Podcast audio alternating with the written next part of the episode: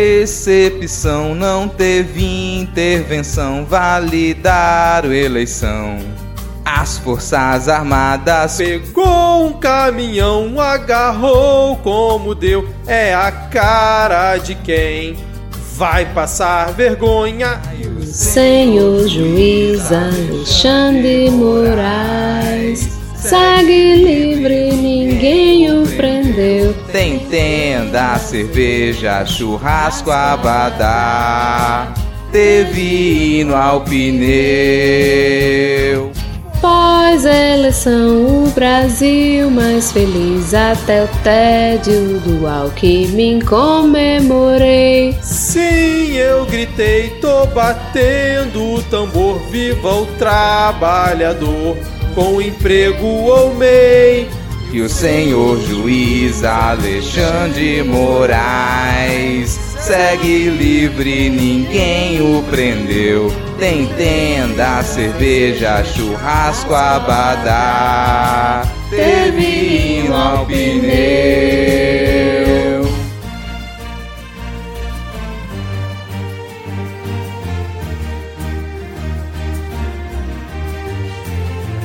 Decepção não teve intervenção, validaram eleição as Forças Armadas pegou um caminhão, agarrou como deu, é a cara de quem vai passar vergonha. E o Senhor juiz Alexandre Moraes segue livre, ninguém o prendeu. Tem tenda, cerveja, churrasco, abadá, teve hino ao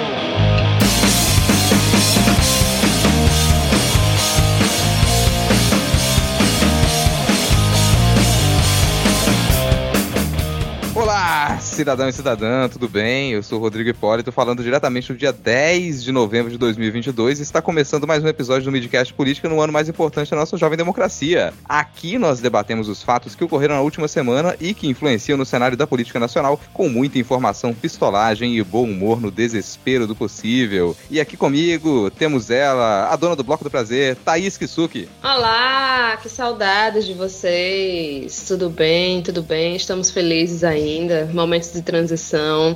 A gente para um tempinho, sorri, porque se lembra que Lula é presidente a primeira vez que a gente se vê depois da, da eleição, que até foi um lembrete aqui antes da gravação dela, a vaca profana do coração do Brasil, Ana Raíssa. Que alegria estar de volta, Brasil. Que alegria o Brasil estar de volta. Ainda tô em ritmo de festa, gente. Meu Deus, bom demais. Obrigada, Lula. Pô, a gente tá, tá aqui em festa, ainda tô com voz agora, mas eu perdi a voz durante as comemorações. Quem acompanhou lá a live do Midcast pôde ver a empolgação que a gente tava, né? A quantidade de palavrão que a gente falou naquela live já era suficiente para derrubar o vídeo. Se o canal fosse monetizado, a gente já tinha se perdido ali. Mas a gente tá aqui agora para episódio com pauta, um episódio organizado. Então eu tenho que fazer alguns lembretes para vocês aí que nos escutam. Eu quero lembrar que você pode e deve seguir o Midcast em todas as redes sociais. Nós estamos no Twitter como podcastmid. Você provavelmente vai encontrar a gente no Instagram também. E se você começar a seguir no Instagram, isso vai fazer pressão para que o nosso patrão comece ou volte volte a postar por lá. Então fica essa sugestão. Logo mais a gente vai estar no Mastodon também, tá, gente? Pode aguardar aí. Em breve no Mastodon, no Be Real, no Elo e no IO, você pode encontrar o Midcast também. E por falar em redes sociais aí, onde que as pessoas encontram você, Thaís Kisuki? Eu estou em várias redes sociais, como Thaís Kisuki, Kisuki só com S, e estou no Mastodon também. Quero aí pessoas novas para seguir, então vamos trocar figurinhas por lá. No Mastodon é Thaís Kisuki também, ou tem algum outro sistema de cores, uma padronagem diferente? A pessoa tem que fazer um requerimento para te seguir? Como é que funciona isso? Não, eu, olha, eu não estou aqui para ensinar ninguém, porque eu também não sei usar direito, mas me procura lá, Thaís Kisuki, só Thaís Kisuki, que eu acho que eu apareço. Anaí, você vai pro Mastodon também? Até agora não, não sei. Ao contrário de Thaís, eu só tô no Twitter.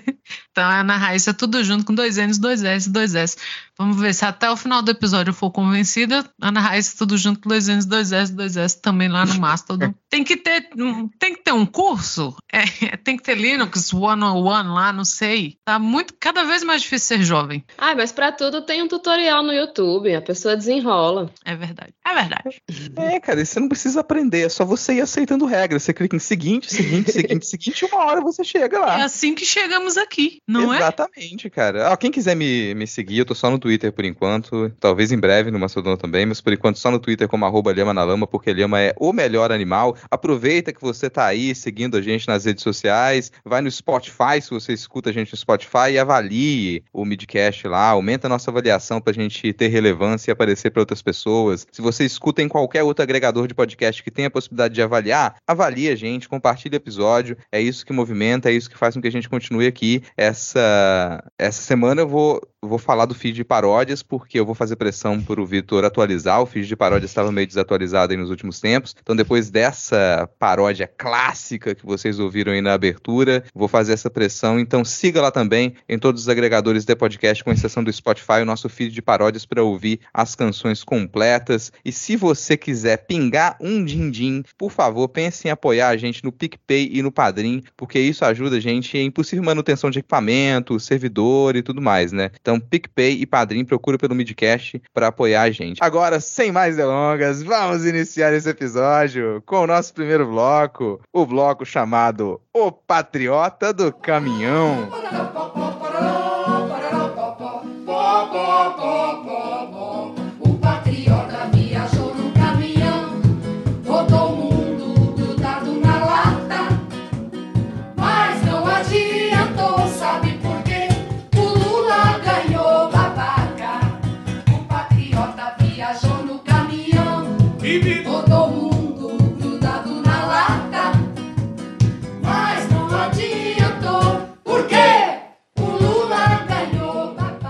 Com esse nome, eu já quero começar aqui perguntando para vocês quais foram os momentos mais marcantes e constrangedores dos nossos protestos patriotas que fecharam rodovias pelo país inteiro, foram para a boca dos quartéis jogar aquele cheiro de churrasquinho no, no, nariz do trabalhador da trabalhadora, né? A gente já tá aí o quê? Com quantos dias de protesto? Mais de semana de protesto, né? O golpe ainda não veio, mas quais foram os melhores momentos? Olha, Vitor, nosso patrão, rindo do patriota do caminhão durante um dia inteiro. Foram foram 24 horas de Vitor compartilhando memes e várias versões do vídeo do Patriota do Caminhão e dando gaitada. Foi muito bom.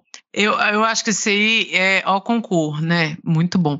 É. Agora, para mim, pessoalmente, a galera comemorando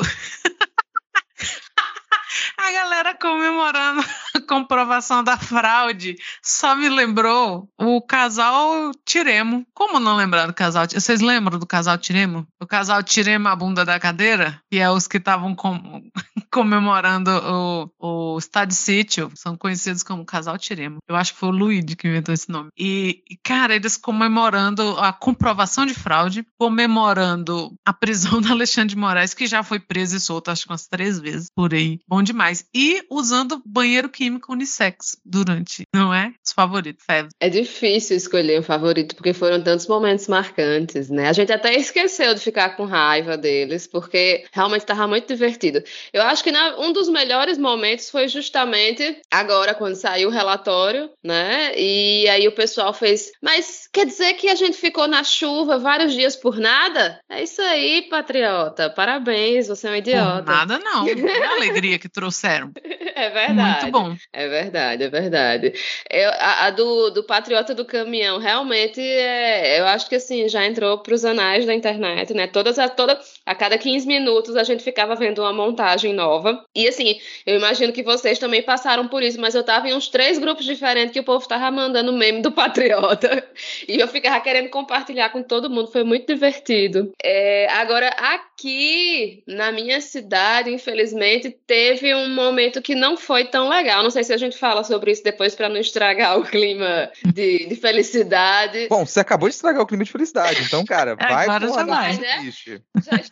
Não, porque aqui, na verdade, no dia de finados, houve uma agressão, né? O pessoal, é, a, o quartel aqui, o grupamento de engenharia fica na principal rua da cidade, Epitácio Pessoa, aqui em João Pessoa, e aí eles fecharam a rua e uma eleitora de Lula que estava passando na rua com o carro adesivado foi abordada, teve o carro parado, foi agredida, o carro dela foi quebrado, é, o óculos dela perdeu o óculos, ficou com marcas no corpo, roupa rasgada.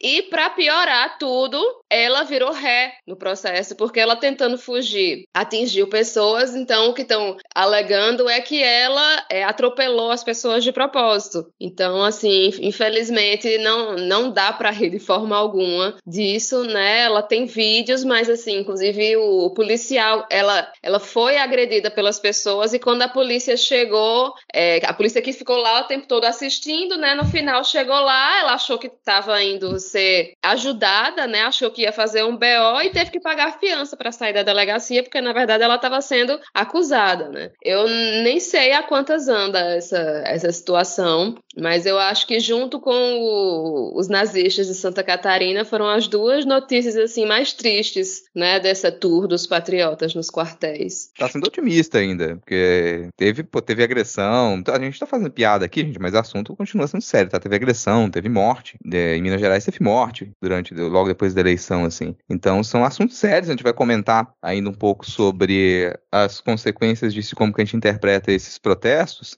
Mas antes eu quero deixar também a minha listinha aqui, porque eu gosto muito do Patriota do Caminhão boas risadas. Eu acho um meme, um meme clássico, um meme em formato clássico aquele tipo de coisa que estava faltando na internet, que é você ter uma imagem e ela começar a ser reproduzida com interferência, você coloca música de fundo. Ele não tinha o chroma key ali, mas é como se tivesse. Então o pessoal fez um ótimo trabalho, bons tempos da internet aí com esse meme. A gente tem esse que já é um clássico, que é o pessoal comemorando fake, comemorando lorota, porque isso é bom que mexe também com um pouco de, de nostalgia da greve dos caminhoneiros de 2018, porque lá eles comemoraram o estado de sítio. Então essa comemoração da prisão do Alexandre de Moraes, que é um segundo, ela pra mim é muito boa porque ela tem esse aspecto, esse aspecto nostálgico, a gente resgatar ali um momento clássico dos protestos de 2018, da paralisação dos caminhoneiros de 2018, e o pessoal acreditando subsequentemente, porque não foi uma vez. Eu peguei pelo menos quatro vezes que essa mesma nota foi enviada pro pessoal e eles acreditaram, comemoraram, caíram de joelhos, choraram pela prisão do Alexandre de Moraes. Mas o meu preferido é um novo, porque ele é, ele é surpreendente, ele é inesperado, as pessoas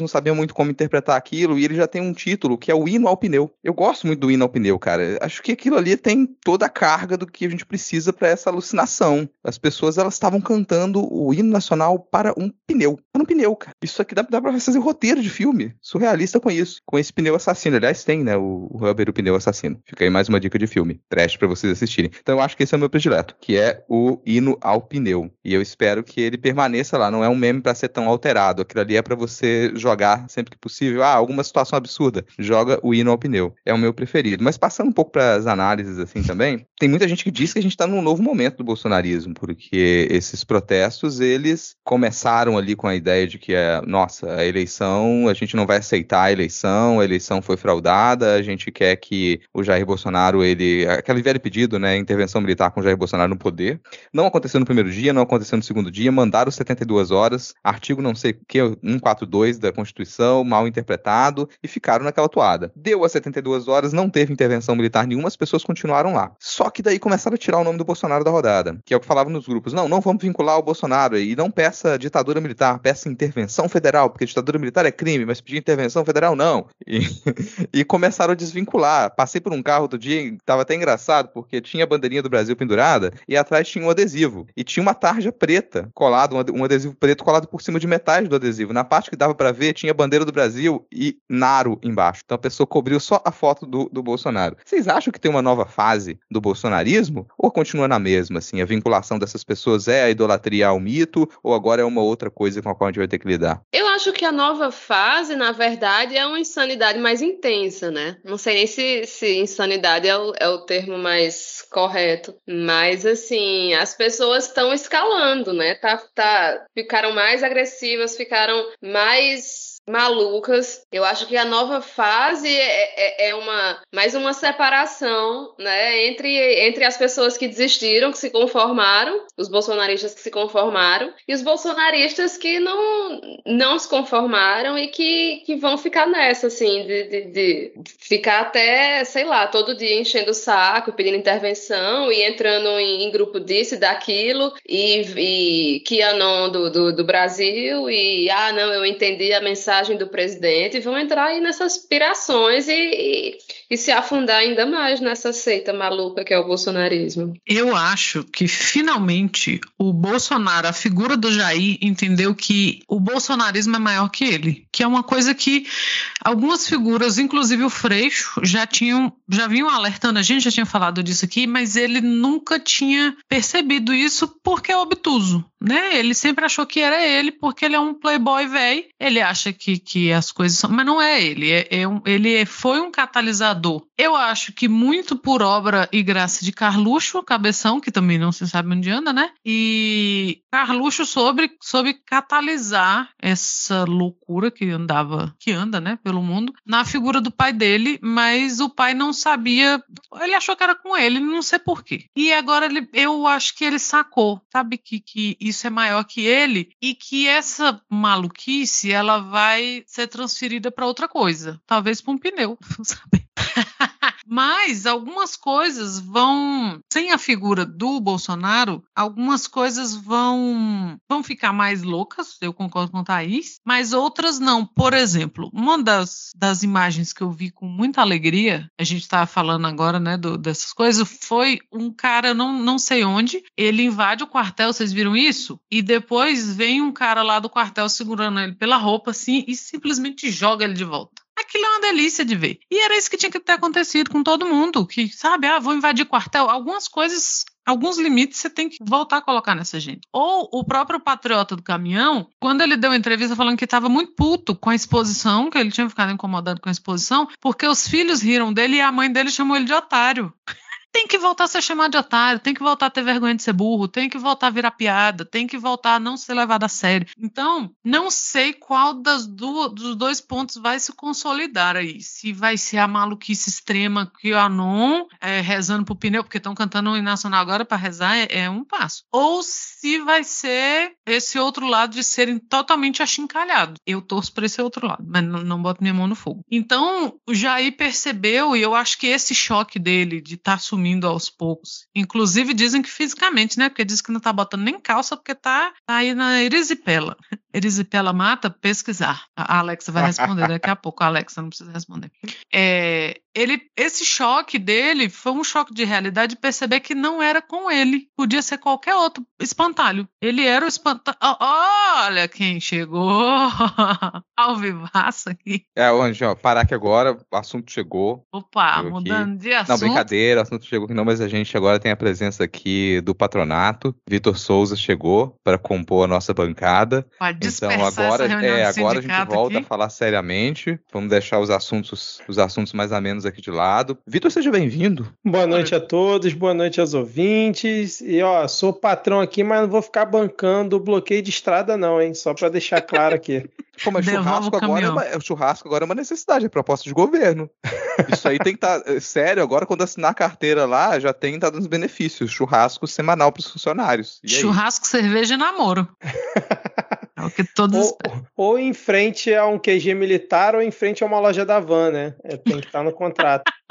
Mas continue aí, não quis atrapalhar, não. Só entrei aqui, podem continuar aí o assunto. Não, vou, vou continuar, vou pegar um pouco do que a Ana Raíssa estava falando agora para jogar a bola para você também, para você já se inteirar do que a gente está comentando. A gente está falando, tentando analisar aqui alguns aspectos desses protestos pós-eleição e se a desvinculação de alguma de uma parte desses protestos do Jair Bolsonaro significa uma nova fase do bolsonarismo. E eu tendo a concordar tanto com o que Thaís falou, com o que a Ana estava falando, depois se quiser complementar, continuar e encerrar a sua fala, Ana, fica à vontade. Mas o que que eu acho que é curioso de perceber nesse, nesses protestos agora, e que eu não sei se é uma nova fase, é que a gente tem sentimentos muito conflitantes dessa base revoltada e ela é múltipla, não é só um, um recorte socioeconômico, tem muita gente, mas em direções muito diferentes também. E eu acredito que tentar encontrar uma explicação só para isso é um erro. E aí muita gente se debate, nossa, eles são assim, esse pessoal está fazendo isso porque eles perderam completamente o controle das suas faculdades mentais. Pode ser isso também para grupo. Nossa, são outros que estão ali só porque estão financiados, também é isso. Há outras pessoas que estão ali porque estão sendo obrigadas pelos patrões, também é isso. Não precisa ser uma coisa só. Agora, isso tem uma chance muito grande de ser de escalar, de tomar proporções outras e de se tornar comum alguns fatos como agressão e assassinato, que já aconteceu nessas, depois das eleições, o que é muito preocupante, mas também tem um, um outro lado, porque você pode ter um cansaço e uma desmobilização. E aí a gente tem um problema para enfrentar, que até a Jair me estava comentando no, no Vira Casacas 300, e que muita gente se esquece disso. Essa espécie de alucinação na qual algumas dessas pessoas vivem, o porquê deles acreditarem tão recorrentemente em lorotas, em coisas que são obviamente lorotas, e também o fato do patriota do caminhão ele depois ficar constrangido, é um indicativo de que é muito difícil fazer com que essas pessoas sejam expostas à realidade. Porque elas só recebem informação e só se comunicam naquele pequeno núcleo. É pelos grupos de WhatsApp, pelos grupos de Telegram e só por sites que são indicados nesses grupos. Então eles não, não consomem muita televisão, jornais, eles não conversam com uma gama variada de pessoas. Isso dificulta. Quando eles saem desse núcleo, quando eles saem desse ambiente, aí sim eles podem perceber que eles estão sendo otários, que eles estão sendo mané e ficar com vergonha e ó, vou me distanciar disso. Só que é muito difícil fazer essas pessoas elas serem expostas a esse conflito, elas serem expostas a essa realidade aqui de fora, tirá-las de lá, né? Então você, você percebe isso nitidamente nesses fatos engraçados que a gente, que a gente comentou aqui. Porque para uma pessoa ser levada a cantar um hino para um pneu, para uma pessoa ser levada a acreditar recorrentemente que vão prender o Alexandre de Moraes, que a gente está em estado de sítio, que está tendo intervenção militar e outros tipos de coisa, independe do Jair Bolsonaro.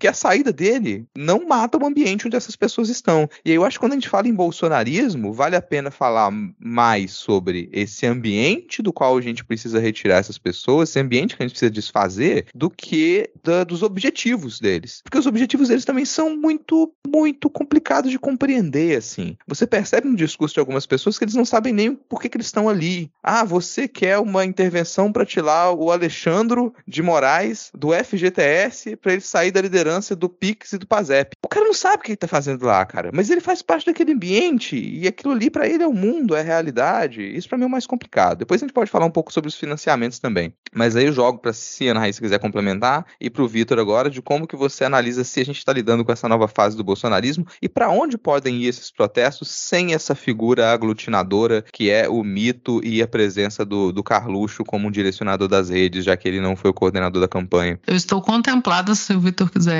começar. É, eu não sei o que, vocês comentaram antes, né, tirando essa parte do Rodrigo, mas eu acho que ainda está meio cedo para a gente falar que o bolsonarismo ele está se descolando do Bolsonaro, que muita gente já está cravando isso, né? Porque primeiro porque o Bolsonaro ainda está quieto, né? Então, a partir do momento que o Bolsonaro volta a falar e volta ao seu modo campanha, é porque ele desacostumou. Ele ficou quatro anos dessa forma, mais de quatro anos, né? Ficou oito anos desde 2014 em modo campanha, então ainda está ainda tá absorvendo com o golpe da derrota. Então, assim, eu acho que ainda está muito cedo. Quando o Bolsonaro começar a falar, voltar ao modo campanha, junto com Carluxo e companhia, eu acho que realmente a gente volta ao Bolsonaro ser o protagonista desse bando de malucos. Mas é sempre bom a gente lembrar que esses golpistas que estão aí nas ruas pedindo intervenção militar, agora fechando estradas, que é realmente uma, um fator novo em relação a, por exemplo, 2014, porque em 2014 eles já estavam lá na eleição do Oeste. Se você pesquisar no YouTube eleições 2014, protestos golpistas, já vai ter, por exemplo, reportagem da Folha, da Veja, indo entrevistar essa galera que, no meio ali dos protestos contra Dilma né, e contra o PT, já estavam pedindo intervenção militar. Então eles já estavam ali. Acontece que o Bolsonaro, na minha visão, ele amplificou a voz dessa galera e incentivou né, que eles falassem tudo que eles gostariam, porque a partir do momento que, como sempre o Rodrigo muito bem lembra, né, quando se louvou o Ustra dentro da Câmara dos Deputados, isso foi meio que um gatilho para incentivar essa galera que já estava aí. Então a gente tem um fator novo, na minha visão, que é a questão de fechamento de estradas, que o Carapanã estava escutando ele num podcast outro dia que ele lembrou, né, que por exemplo, em relação aos lockdowns, o pessoal já estava fechando estrada, né, já estava com esse tipo de ação que agora foi muito mais amplificado e aí eu acho que entra parte do financiamento,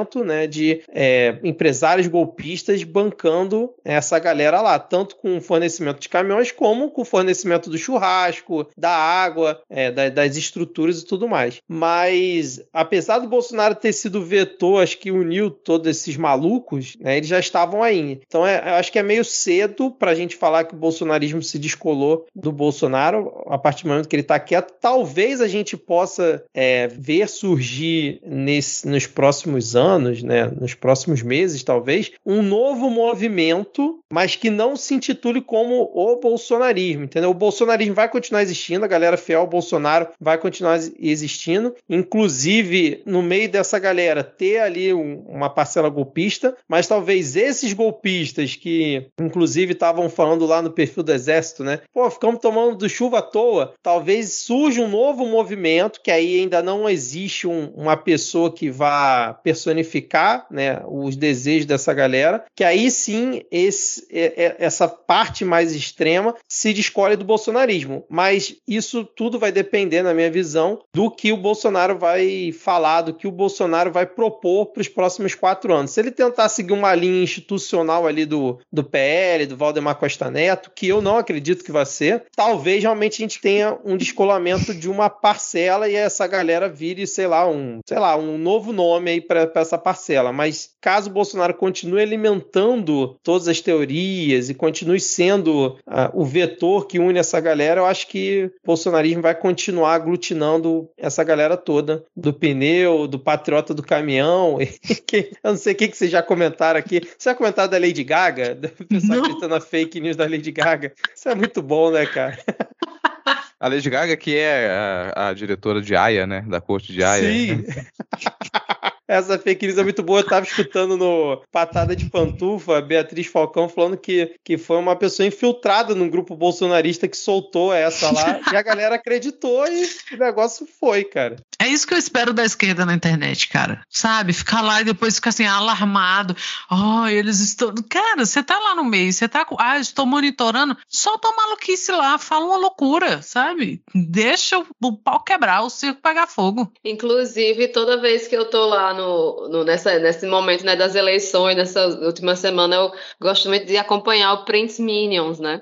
Uhum. E, aí, e aí eu vendo as coisas lá que a galera fala, eu sempre fico naquela dúvida: será que é um bolsonarista ou é alguém de esquerda infiltrado tirando onda? Porque tem umas coisas que você faz, não, isso é alguém tirando onda, não é possível. Mas, cara, é depois que eu vi o patriota o cara, do cara caminhão. Se, é, o cara se colou na frente do caminhão. Nada é impossível. É, é Mas aí, em cima disso que o Vitor comentou, vale vale a pergunta, porque tudo isso depende, Vitor, de Jair Bolsonaro não estar preso ano que vem ou não ter fugido para a Itália. Sim, sim, é sempre um fator muito importante. Esse negócio da Itália, eu confesso que eu fiquei achando estranha a notícia. Não sei se vocês já comentaram, mas para quem não acompanhou, o Eduardo Bolsonaro e o Flávio Bolsonaro foram vistos saindo da embaixada, né, do consulado italiano lá em Brasília, acho que pedindo a, a cidadania, né, e tudo mais. Eu não vi muito sentido porque os dois têm foro privilegiado, os dois são parlamentares. Então, para eles, acho que não muda muita coisa. Talvez Mas... não estejam muito interessados no emprego, hein? Vão acompanhar o pai um quase prévio. Se forem liberados certos documentos, eles teriam, eles, eles perderiam foro porque seriam caçados. Porque dependendo do que você revelar ali, cara, cassação. É, rola. em relação a eles, eu, eu não vi muita, não vi grande coisa nessa notícia, mas que o Jair já possa ter tirado a cidadania sem que ninguém tenha ficado sabendo, aí eu acredito. Aí eu acho bem provável, ainda mais agora tendo o governo que tem lá na Itália, né, com a Giorgia Meloni, como é que é o nome da, da primeira ministra? É só né? você balançar de Giorgia Meloni. Giorgia Meloni. Tá bom. Agora eu só fiquei me, me, me, perguntando que fim levou Carluxo nessa história. Não chamaram ele, não, pra. pra, pra Será que esqueceram ele em algum quarto do Alvorada? Será que trancaram ele? Porta, ele não tá sabendo abrir. Não, agora ele voltou para aquele quarto dele sem, com persiana sem janela. Ele voltou pra lá. Ele tá uma preso imagens, lá. Uma das imagens mais amaldiçoadas da é, internet. É. Mas até onde dizem as boas línguas, teve uma boa briga familiar ali, né? A, a Michelle não gosta, nunca gostou muito do Carluxo, ele nunca gostou muito dela. E o Carluxo ainda ficou mais descompensado das ideias quando ele tentou continuar como coordenador da campanha, que foi o papel que ele exerceu em 2018, mas não foi possível. Ele foi, teve esse papel negado, então não foi ele que coordenou a campanha. E ele se absteve de tudo, falou: Ah, é isso? Então beleza, fodam-se vocês aí, eu vou ficar aqui, sei lá, jogando meu Minecraft ou alguma coisa do tipo, e depois ainda que sair por cima. Se eu tivesse coordenado a campanha, não tinha dado essa merda, a gente teria ganhado. E o pior é que eu não duvido que ele tivesse encontrado algum jeito de enfrentar o jornalismo cultural, por exemplo. Então, aparentemente, ele tá de mal da família porque ele queria ter cumprido um papel maior e não lhe foi permitido. Quanto à família Bolsonaro ir para a Itália e esse momento que a Itália está passando lá, né, que tá uma desgraça, eu só tenho um comentário. Já sabemos como termina, né? Então podem ir. É, porque de repente, assim, não é isso que eu tô desejando, ninguém me processa, tá? Eu tô apontando um risco. Tô apontando ali, tô até preocupado com, com a, o risco à, à vida, né, com a saúde dos nossos dirigentes, mas a gente sabe o que, que acontece com um fascista na Itália depois que o pessoal resolve ficar irritado. Então, de repente, o pessoal não é não é colocado de cabeça para baixo aqui, mas vai para lá e isso acontece. Exatamente a gente não o meu tem ponto. essa tradição aqui, mas o povo lá até que tem essa tradição. Então, junto com, com a tradição fascista, tem a tradição antifascista também, gente. Não vamos esquecer disso não. Mas, bom, esse é um ponto que a gente tem aqui então, que a gente tá com um protesto multifacetado, eu vou dizer assim. Eu acho que isso é, é importante a gente colocar. A gente não tem só um tipo de protesto, um tipo de movimentação nesse pós-eleição. O fechamento das estradas com caminhoneiros é uma coisa, e aí sempre vale uma, um,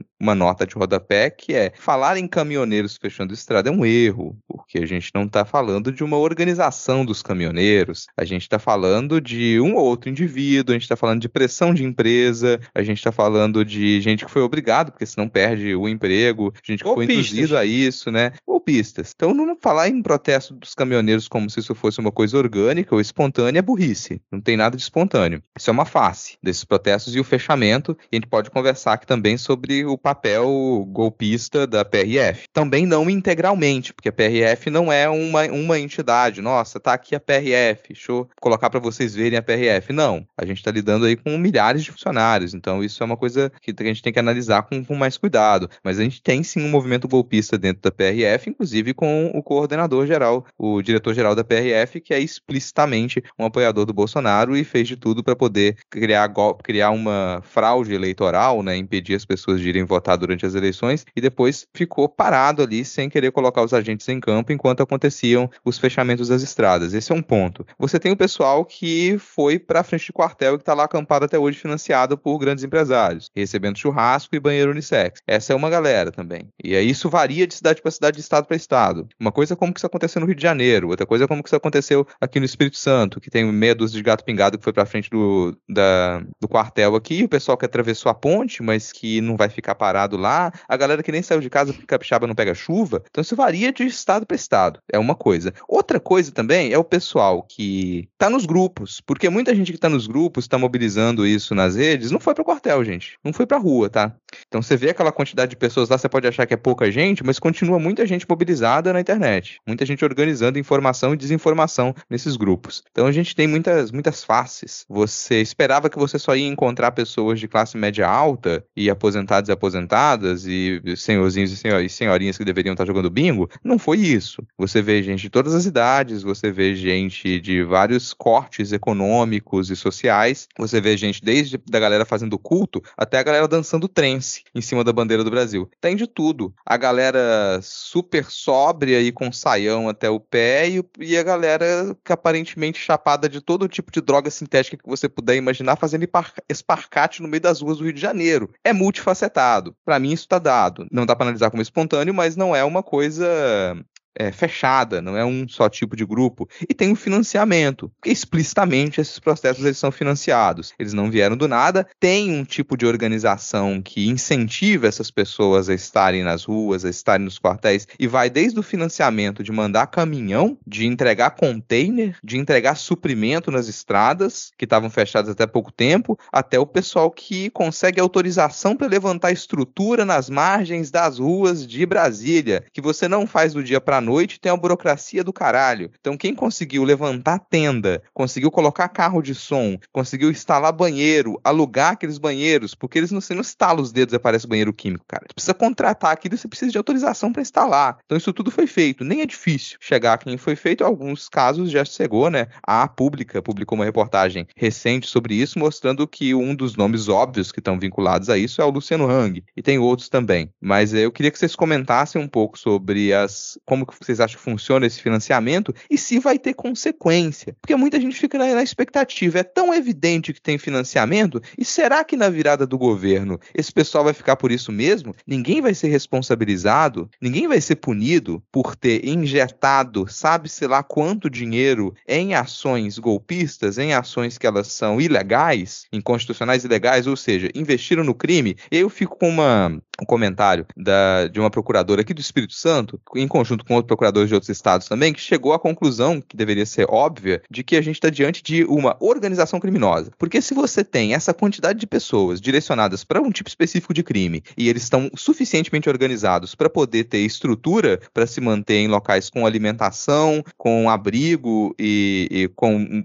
básico ali para poder é, não voltar para casa, você tem organização criminosa. E é assim que isso deveria estar sendo processado. Eu, quando vejo esses protestos, eu fico lembrando dos 300 do Brasil, como era, entre aspas, precária a estrutura deles. Só com aquelas barracas da, da Havan no meio do gramado ali de Brasília, né? Uma coisa meio precária. Hoje em dia, pô, é tenda, é churrasqueira gigante, é banheiro químico. Então, assim, negócio muito mais evoluído. Eu acho que ainda tá meio nebulosa essa questão do financiamento, não que não exista. Para mim, isso é fato. A reportagem da Pública mostrou. Mas como isso está sendo feito. Porque eu acredito que o velho da van, apesar de ser aquela figura execrável, ele não é burro. Então, eu não sei se ele está financiando diretamente. É. eu acho que ele não é burro. Então, não sei se ele está financiando diretamente ou se está financiando por outros caminhos, né? Já chegaram no nome dele porque é meio que um nome óbvio, mas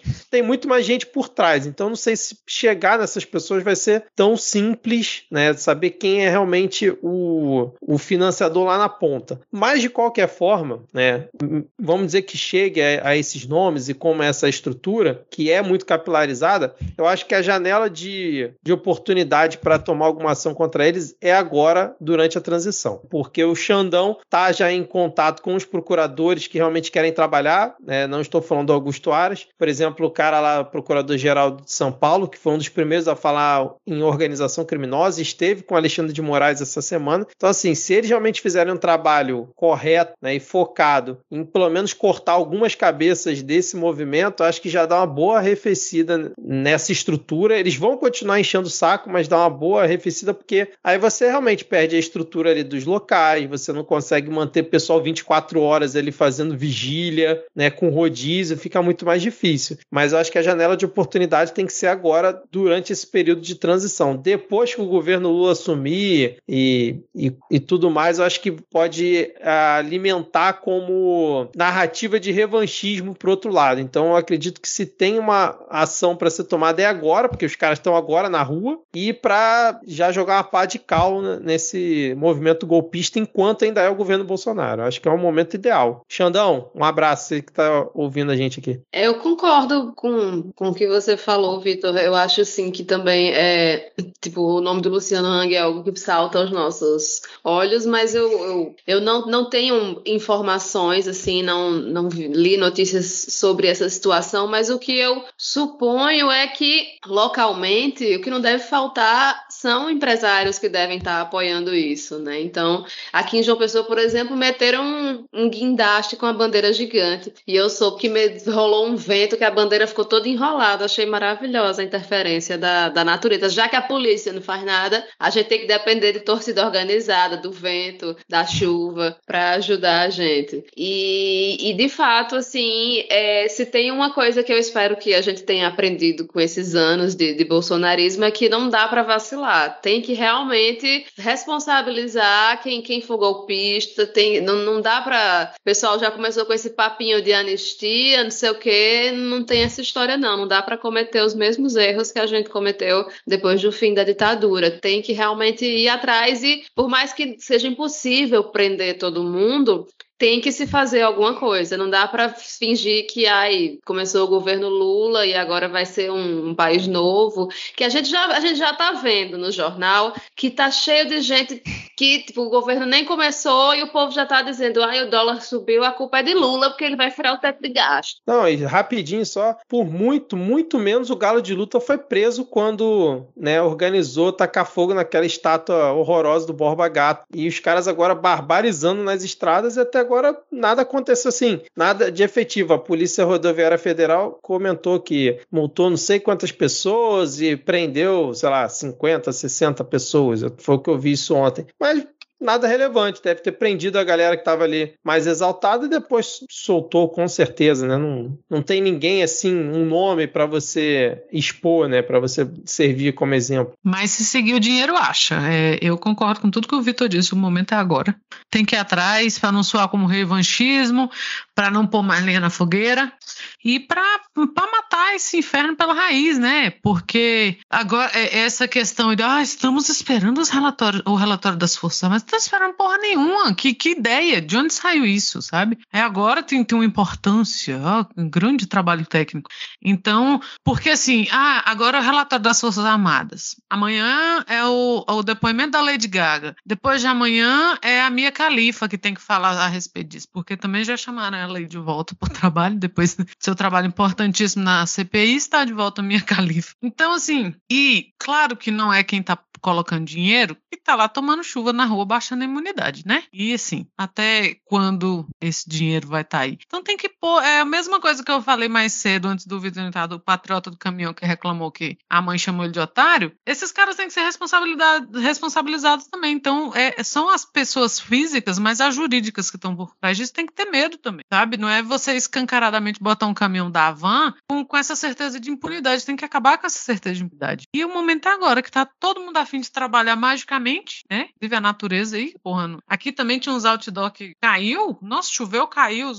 Podre. Aproveitar que tá podre esse negócio. Arranca. Eu vou concordar discordando de vocês. Usado hoje. Eu vou tá concordar usando. discordando, né? Pra usar um gerúndio aí. Porque acho que primeiro, foda-se o revanchismo. Acho que a gente tem que tacar o foda-se pra isso, assim. Ah, as pessoas vão achar que o PT tá perseguindo, foda-se. As pessoas vão achar que tá. Foda-se. Por quê? Esse tipo de processo não ocorre em um mês. Pra gente conseguir punir essas pessoas e investigar essas pessoas, vão ser anos de investigação. Se a gente ficar com receio de que vão pintar de revanchismo, nada vai ser feito. Não é do dia pra noite. Então isso aqui é uma coisa que vai ter que o Lula vai ter que chegar fazendo. E foda-se se essa galera vai achar que é revanchismo. Não dá para poder ficar com esse tipo de receio, porque o PT vai ser atacado e vão pintar isso de qualquer maneira, independente do Lula fazer o que tem que ser feito no primeiro dia de governo, vão apontar que ele está perseguindo pessoas. Vão. E é um tipo de investigação que é por meses. Não adianta falar, nossa, vamos fazer isso agora e antes do dia 1 de janeiro vão conseguir prender todas essas pessoas. Não vão. Você pode abrir investigação agora para algumas delas, mas as consequências disso só vão vir meses depois. Então, se a gente começar a pensar em revanchismo, a gente não faz nada. Que é um pouco do que foi feito com a ausência de justiça de transição depois da ditadura. Ah, isso aqui vai um negócio que vai demorar anos para ser feito e a gente vai ficar nesse clima de revanchismo durante uma década. Como não ficou, não teve justiça de transição. E aí, quando resolveram fazer isso, porque é um processo longo, abriram a Comissão da Verdade. E aí vamos lembrar que a abertura da Comissão da Verdade é uma das bases para o crescimento do antipetismo. Porque uma das coisas que fez com que, uh, que os militares se alvoroçassem e falassem, nossa, agora a gente tem que tirar o PT PT do poder é porque depois de décadas resolveram fazer o que deveria ter sido feito lá logo depois da ditadura, que é a Comissão da Verdade, o que resultaria numa revisão da lei de anistia. Então, para mim, tem que acabar com essa coisa de falar, ah, não, vamos falar que tá revanchismo. É sim um revanchismo, porque a gente tem que ir para cima desse pessoal e tem que ter revanche contra a tentativa de assassinato da população brasileira. A gente tem que, no mínimo, a gente tem que ter revanche contra isso. No mínimo, a gente tem que ter revanche contra a destruição da estrutura estatal brasileira. No mínimo, a gente tem que ter revanche. A gente tem que ter vingança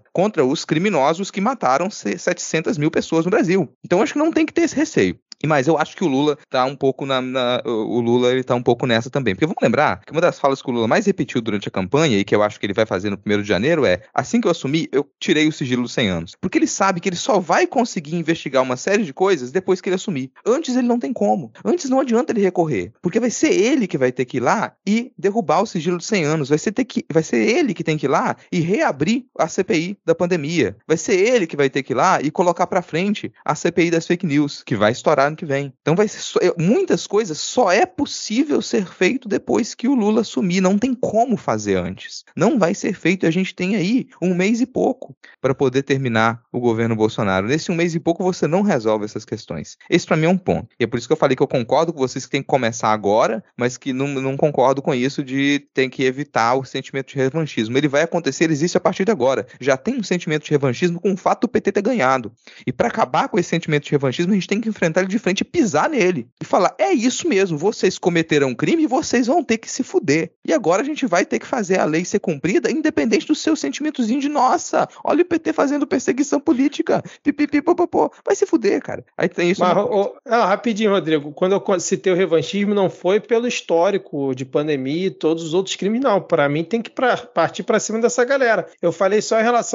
a esse caso específico do fechamento das rodovias, pensando na ação que o Alexandre de Moraes tomou quando os velhos empresários estavam reunidos no grupo de Zap Zap lá, que ele já mandou a Polícia Federal para cima dos caras, entendeu? Foi uma coisa rápida, foi logo que de imediato. Então, como tem esses procuradores que parecem estar motivados em realmente pegar essa organização criminosa, eu acredito que ah, tenha tempo hábil. É, eu acredito que tenha tempo hábil para realmente já tomar uma ação contra eles. Não vou dizer que vai ser uma ação final, mas uma ação ah, para já certeza. começar a cortar a cabeça desse movimento. Agora, no restante, eu concordo contigo. Tem que partir para cima deles mesmo, sem ficar com pensamento de que vão achar que é revanchismo. E é como o Gregório do Viver falou no Greg News: a anistia é o caralho. E é, eu também eu concordo com o Vitor nisso. É, é nesse, nessa movimentação específica de agora. O restante tem que mandar. Eu concordo com o Rodrigo com todas as letras. Tem que to tomar no cu. Ah, mas tem que anistiar o Bolsonaro. Bolsonaro tem que estar na o mais rápido possível. De preferência, dele. É, tudo que eu desejo depois desse tanto de pia aí é, é isso. Mas assim, é, é, especificamente com isso. O restante é sério. Tem.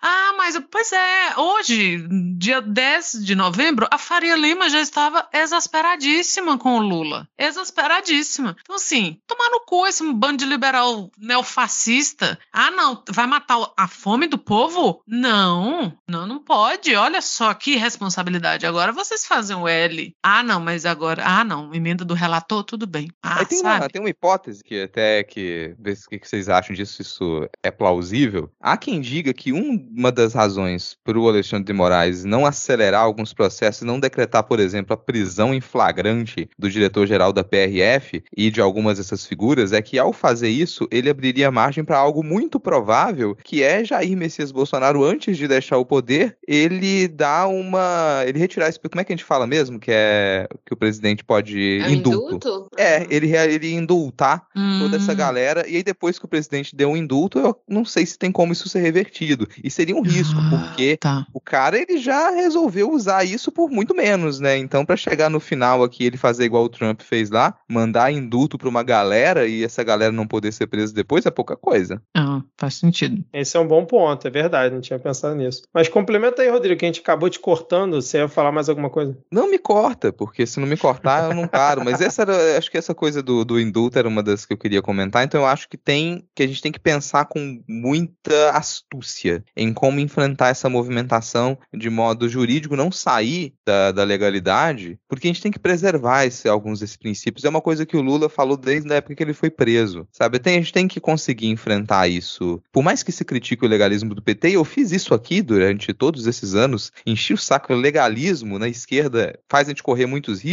Eu acho que agora que a gente venceu, a gente tá por cima, a gente tem que entender isso. Peraí, nós ganhamos, nós estamos por cima, agora nós somos maioria, agora nós mandamos. E ao mandar, a gente tem que conseguir preservar a legislação do modo como a gente entende que ela deve ser seguida. Porque se a gente começar a tentar passar por cima dela, acelerar alguns processos, isso abre margem pra gente se fuder lá na frente. Aí vou lembrar de erros que a gente cometeu. A gente atropela a legislação criando margem pra gente se fuder, por exemplo, quando a Dilma assina a lei antiterrorismo, a, lei de segurança, a nova lei de segurança nacional. Isso ajudou muita gente a se fuder. Então agora a gente tem que parar e pensar: não, eu não vou abrir portas através das quais podem me chutar. Não vou fazer isso. E com essa calma, pensar: essa galera tá aqui. Eles têm os crimes que precisam ser investigados. A gente pode acelerar essa investigação. A gente já em 1 de janeiro quebra esse sigilo. Isso não significa que investigações não comecem agora com relação à PRF, à PF e aos empresários que estão financiando essa porcaria toda, não. Pode, pode começar agora. Mas o tipo, as prisões dessas pessoas, isso não vai ser de imediato. Mas a gente precisa deixar evidente e divulgar e tornar didático. Olha como que esse pessoal é criminoso. Fazer chegar a maior parte da população que eles são criminosos. Que o novo governo federal, que o novo governo do PT não está perseguindo pessoas, está prendendo criminosos. Isso vai fazer uma diferença danada, porque a gente tem que pensar nessa comunicação.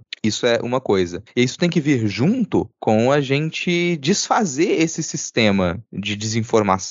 Eu acho que a gente não tem como ganhar mais do que a gente ganhou se a gente não desfizer esse sistema. Então, para mim, essas coisas conversam. Você conseguir fazer investigação acelerada, você expor os crimes que foram cometidos, você divulgar para a população que é, é uma prisão de criminosos que atentaram contra a ordem pública, contra a população de modo generalizado, são responsáveis por morte, por tentativa de golpe, por perseguição, por instigação à violência. Tudo isso tem que ser divulgado. E para ser divulgado, você tem que enfrentar essa rede de desinformação já a partir do ano que vem. Pelo menos é a minha perspectiva, assim. E, mas vou entrando nisso, vou puxar aqui pra gente um próximo bloco, porque a gente já tá aqui com mais de 50 minutos de gravação. Então, não sei se vai ter vinheta, gente, mas o próximo bloco é General Benjamin Rola.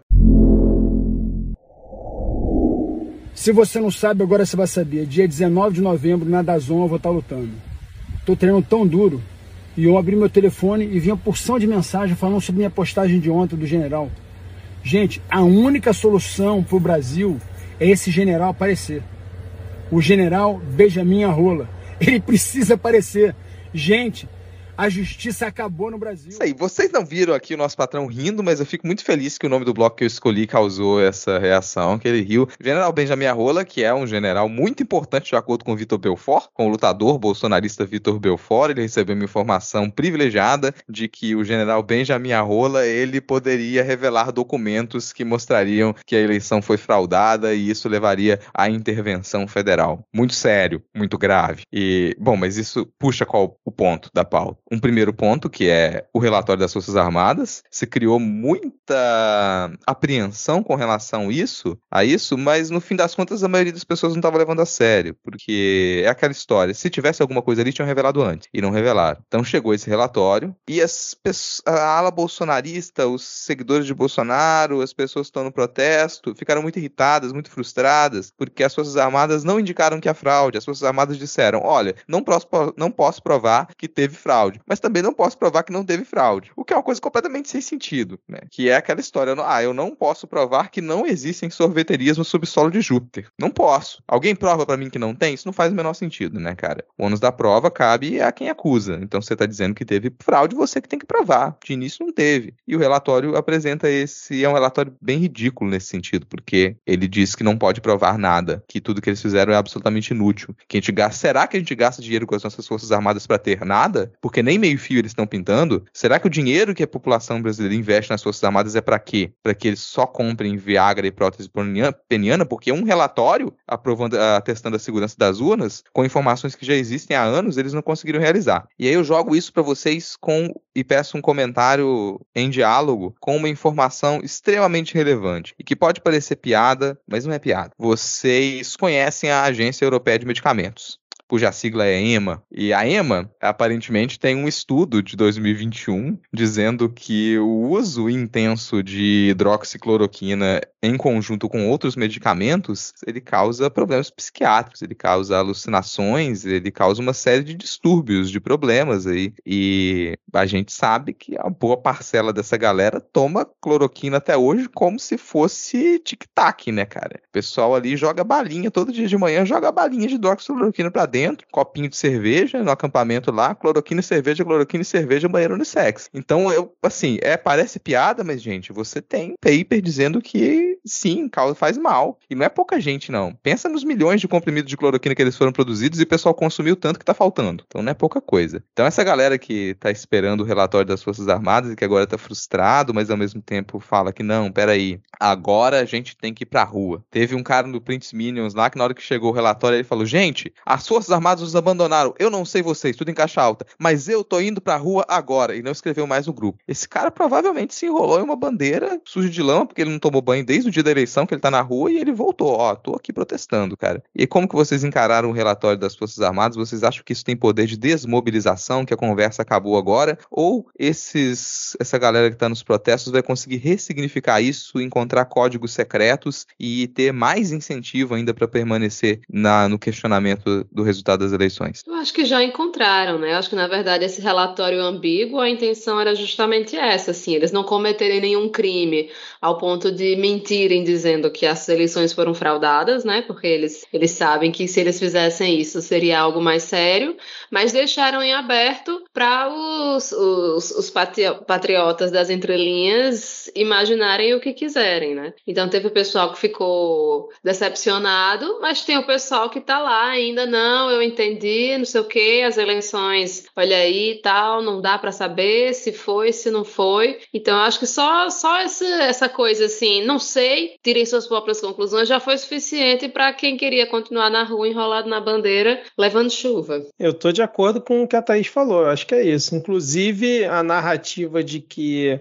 as Forças Armadas não conseguiram analisar os códigos fontes e né, o TSE colocou muitas dificuldades, né, sendo que o código fonte ficou disponível por um ano para qualquer um dos órgãos analisar. E aí, vocês lembram quando as Forças Armadas soltaram aquele gravíssimo, né? Não, gravíssimo não, urgentíssimo, né? Faltando, sei lá, um mês para eleição, dois meses para eleição, dizendo que eles precisavam ter acesso aos códigos-fonte que já estavam disponibilizados. Mas eu acho que o relatório ele cumpre a missão, né? Quando ele bota essa linha tênue entre não falar que foi fraudado para talvez ninguém ser preso, mas ao mesmo tempo para não atestar a confiabilidade das urnas, para alimentar esse golpismo da, dessa galera que está aí nas ruas. Inclusive, teve o cara lá viralizou hoje interpretando o relatório e botar um relatório de 60 páginas também ajuda nisso, né? Porque aí você bota um bando de informação aleatória ali junto, né? Para você interpretar qualquer coisa. Então, eu acho que cumpriu a, a missão que eles queriam. Quando eles divulgaram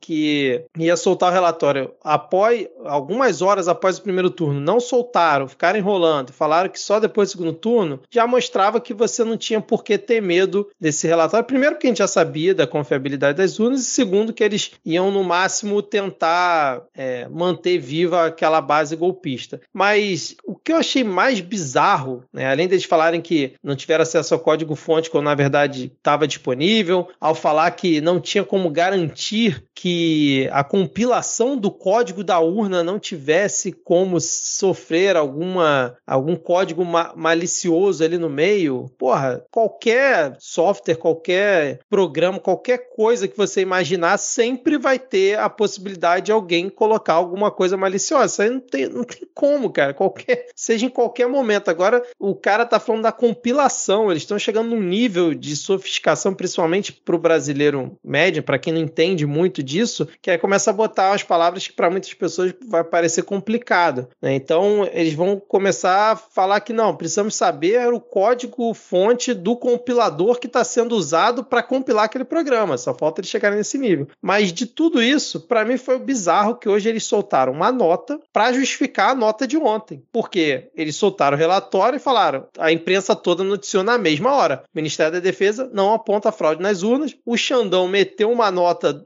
assinada ali pelo TSE, tipo. como disse o, o Toledo, né, o, o, do Foro de Teresina, ele no UOL ontem falando que o Alexandre de Moraes passou a mão na bunda das Forças Armadas com aquela nota, porque disse, ó, eles não atestaram nada, obrigado, valeu, até a próxima. Aí hoje, o Ministério da Defesa, como ficou muito desmoralizado ontem, né, que os patriotas falam, tomamos chuva à toa, vocês estão aí comendo, tem um aqui muito bom, vocês estão aí é, ganhando 40 mil por mês, rancho com Coca-Cola defumada e picanha, e a gente esperando que vocês fizessem alguma coisa, vocês não fizeram. Eles soltaram uma nota hoje dizendo: nessas horas faz falta o Cristiano Botafogo, né, para fazer a, a voz do locutor militar. Com a finalidade de evitar distorções do conteúdo do relatório enviado ontem ao Tribunal Superior Eleitoral, o Ministério da Defesa esclarece que o acurado trabalho da equipe de técnicos militares na fiscalização do sistema eletrônico de votação, embora não tenha apontado, também não excluiu a possibilidade da existência de fraude ou inconsistência nas urnas eletrônicas e no processo eleitoral de 2022. Ademais, o relatório indicou importantes aspectos que demandam esclarecimentos, aí bota os pontos malucos dele, e aí termina assim: por fim, o Ministério da Defesa reafirma o compromisso permanente da parte das Forças Armadas com o povo brasileiro, a democracia, a liberdade, a defesa da pátria e a garantia dos poderes, dos poderes constitucionais, da lei e da ordem. Sim, bizarro, cara. A impressão que dá ouvindo esse relatório é que qualquer um de nós podia ter feito esse mesmo relatório, né? Exatamente. o que não me admira. Não, é não, não. O Vitor não conseguiria fazer um relatório tão ruim. É verdade. Eu confio é na qualidade do relatório técnico do Vitor. Mas Agora, esse relatório é isso: é você falar, ó, não posso afirmar que houve fraude, mas também não posso afirmar que teve, e, tipo, pode estar um código malicioso em qualquer lugar que eu não vou analisar e passar bem. Fique com nem essa informação. Que tem, nem que tem. Sabe onde mas que uma coisa que a gente esse relatório? Desculpa, mas é importante. Por favor. Esse relatório deveria estar publicado em páginas de horóscopo. E aí, todo meu respeito a quem faz horóscopo, todo meu respeito à astrologia, gente. Já falou que diversos momentos é muito importante. Em aspectos culturais importantes, mas isso aqui é o tipo de horóscopo fajuto, cara. Porque, ah, olha, na sua vida hoje podem acontecer muitas coisas boas, uhum. mas cuidado, pois podem acontecer coisas ruins. mas isso é bem típico, né, do, do, do, das Forças Armadas, a galera que não consegue fazer uma planilha de Excel para ver quantas armas tem no país. É óbvio que o relatório deles ia ser desse jeito. Exatamente. Uma coisa que a gente não pode perder o foco, porque assim, né? É, é, é concordo com tudo que vocês estão dizendo. O que Thais falou é, é, isso. Ah, não, então a gente não sabe dizer quantos CAC tem, porque alguns usam milímetro por extenso, outros usam com MM, outros usam com caixa alta, aí não dá para padronizar, né? É, então, assim, é esse tipo de trabalho técnico. Mas a gente não pode perder, não pode naturalizar o fato de que as Forças Armadas não deveriam estar fazendo isso. As Forças Armadas não são poder moderador. As Forças Armadas não são poder poder. Nós temos três poderes nesse país: legislativo, executivo, judiciário. Nenhum deles é as Forças Armadas. Então, assim, estamos dando importância imensa para um, um, uma importância de poder para algo que não é um poder e que eles se deram essa importância por tudo isso que Rodrigo vem comentando. A gente tinha que ter cortado essa praga, sabe? Arrancado essa praga lá atrás e a gente não arrancou. E eles se arvoram desse direito de poder, de poder moderador. As Forças Armadas não são poder moderador. As Forças Armadas não são um poder técnico, não, eles não são técnicos, sabe? Se a gente tinha, eu acho que foi essa semana que o Medo Delírio falou em se alguém ainda tinha alguma ideia de que o trabalho das Forças Armadas era especializado e técnico, pelo amor de Deus, sabe? Essa ilusão de que, ai, fulaninho estudou em escola técnica, então é muito, ou em, em escola militar, perdão, então ele é, é, é, uma escola muito isso, muito, não é, não é, não é, não é, não são técnicos, não são de ponta, não são profissionais de ponta. Até o meio fio que eles pintam é mal pintado pra caralho. Todo mundo tá cansado de saber que passar o cal em árvore mata a árvore, não serve pra porra nenhuma. Agora, tá aí, isto à parte. Nossa, então nós temos médicos do, do Exército, da Aeronáutica, da Marinha, são ótimos médicos. Nenhum. Cientistas das Forças Armadas são ótimos. Nenhum. Me fale algum profissional, algum, sabe, de ponta, de, de, de que você pensa assim, porra, mas fulano, sabe, é a pérola da intelectualidade desse país e é militar. Zero! Zero! Cara, sabe, não tem, não tem. Certo, tá, não sei, a Nicarágua, tem um país na América Latina que não tem, há mais de 100 anos não tem forças armadas, qual é? E tem uma placa que fala assim, nenhum filho desse país vai nascer para morrer na guerra. E era isso que a gente, a gente sabe. A gente está atrasado 300 anos nisso. Então estamos aqui discutindo e, e estamos discutindo porque é o que se discute nesse país, porque tem meia dúzia de maníaco enrolado em bandeira parada e fazendo análises absurdas e astrológicas. Não, porque daqui 10 dias, ao meio-dia e três, quando o sol bater no pino da bandeira e fizer uma sombra X, o Olavo de Carvalho vai se levantar de sua tumba e vir caminhando de Virgínia até aqui, e aí sim o Xandão, sei lá, vai desintegrar, né? Alguma coisa do tipo. Eles estão inventando as coisas mais malucas de um negócio que não é um poder e sequer um poder moderador. Então, olha o tamanho da confusão que a gente está caçando, que só bastava Sabe, você virar, sei lá, põe o Jungmann lá de novo, põe o FHC, sabe? Termina de sucatear essa porra, põe o FHC. Não, tem que o FHC já tá nas últimas, né? Não aguenta a viagem de volta. Põe o, o Alckmin de ministro das Forças Armadas e sucateia essa, esse inferno, sabe? Ou esse negócio aí que apareceu, voltou pra mídia esses dias aí, que tem fulana recebendo, tantas fulanas aí recebendo é, pensão de, de viúva de marechal. O que diabos é um marechal? Sacou? Marechal, marechal. O que é, o que é um marechal? Que é?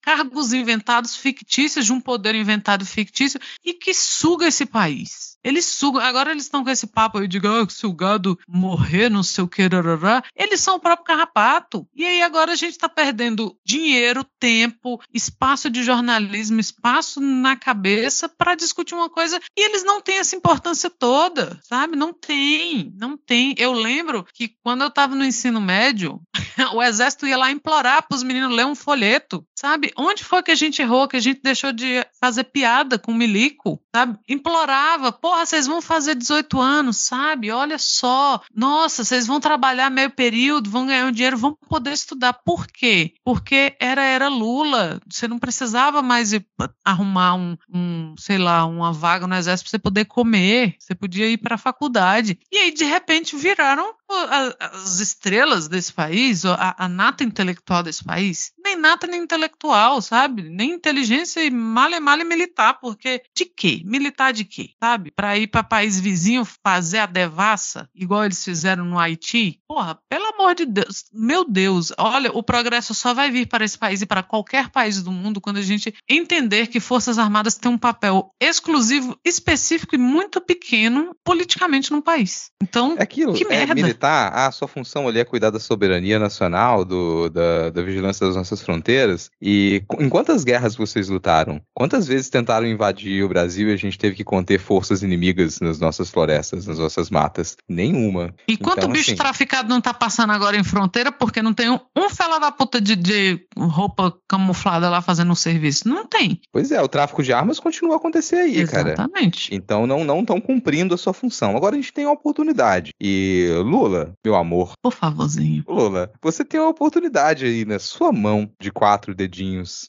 calejados, que é, existe uma convenção na, nas Forças Armadas Brasileiras que é quando você coloca na chefia de uma das Forças Armadas um general, por exemplo, os generais que são mais velhos que aquele general, eles têm que ser aposentados.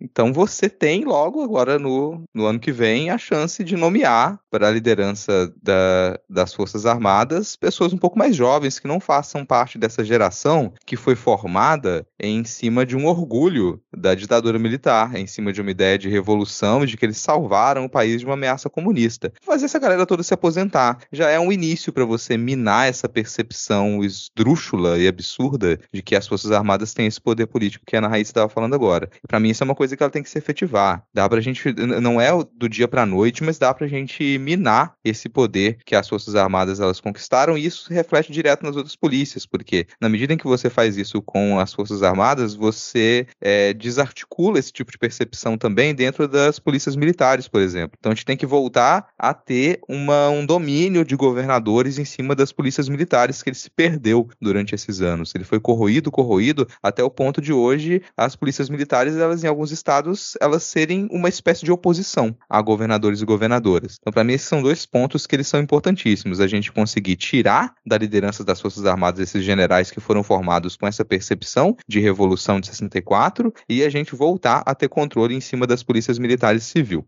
Isso é, é, um ponto. E a gente já está falando, de certo modo, do que, que o Lula vai fazer, do que, que vai ser feito agora com essa transição e dali para frente, né? Então vamos deixar de lado esse relatório que não deveria existir, já está estipulado, né? Ah, poderia chover sorvete? Você pode me provar que não vai chover sorvete? Não, não posso. Choveu? Não, não choveu. Ah, houve fraude nas eleições? Houve crime eleitoral? Sim, por parte da campanha do Bolsonaro. Houve muito crime eleitoral. Isso sim, dá para atestar. Passado esse ponto, Lula em Brasília, Lula na Copa COP27, o Lula já é presidente do Brasil. O Lula já age como presidente do Brasil. Internacionalmente, ele já é reconhecido como presidente do Brasil. A, a quantidade de reconhecimentos e de congratulações assim que ele foi eleito, essa arte, quase uma articulação internacional para falar, a gente reconhece as eleições. Foi importantíssimo para que não houvesse uma tentativa efetiva de golpe. Vou comentar que até do, do Medo e Delírio, estava no, no último episódio que eu ouvi, já dizia que sim, que houve uma tentativa disso, houve uma proposta e que das três Forças Armadas, aparentemente a aeronáutica falou, a gente cai dentro, mas o exército e a marinha falando, opa, tamo fora. E aí não teve, mas a gente teve uma das, das forças armadas que falou, a gente apoia se tentar acontecer. E não aconteceu, a gente teve essa grande movimentação, Lula agora já representando o Brasil, é, não oficialmente, mas na prática, na COP27, Lula em Brasília fazendo articulação, sem contando com Pacheco, sem contando com Lira, falando Lira, eu não tô aqui para poder te atacar, eu vou respeitar quem foi eleito para a presidência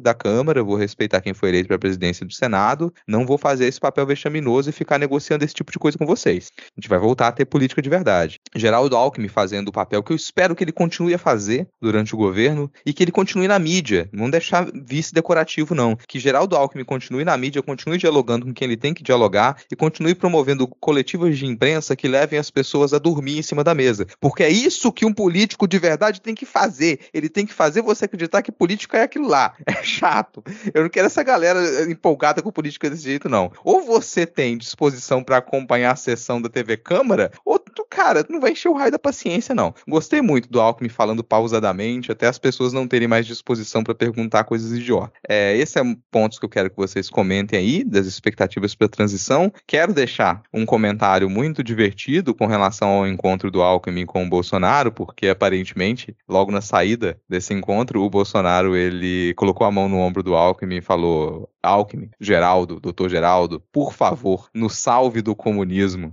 e o Geraldo Alckmin contou isso para assessores e não conseguiu conter o riso, né? Óbvio que não conseguiu conter o riso, então isso, isso virou piada também, né? Mas isso mostra que, bom, o governo não, do Bolsonaro não existe mais, ele não vai atuar até o, provavelmente até o final do ano. O que a gente tem é esse governo de transição, é esse tipo de negociação. As equipes já começaram a ser formadas, a gente já começa a ter uma perspectiva de plano de governo, a gente já teve reunião é, chamada pelo Haddad para poder ouvir profissionais da educação e pensar qual vai ser o destino do MEC. A gente já teve reuniões para pensar a área da saúde, com a priorização de uma vasta campanha de vacinação para poder retomar o que a gente perdeu, cumprir as campanhas de vacinação que elas foram deixadas de lado, com o slogan da volta do Zé Gotinha, que é importante. A gente já teve a integração na equipe de transição de partidos que não estavam na base e que, fazendo parte dessa transição agora, mesmo que não estejam oficialmente na base do governo, aumenta a quantidade de deputados e deputadas que vão votar a favor de projetos, e é importante que se aprove essa PEC da transição agora. Para a gente conseguir modificar aquela lei orçamentária estúpida que ela foi enviada, que cortava todo tipo de recurso. E isso é fundamental para quê? Para a gente ter a volta da bolsa, do Bolsa Família com 600 reais mais 150 por cabeça por criança de famílias em situação precária, mais o aumento real do salário mínimo com a cobrindo a inflação e a média do PIB dos últimos três ou quatro anos, que era o que estava na proposta lá. Isso é o que a gente tem agora. Como que vocês veem essa organização da transição e um possível início do governo Lula?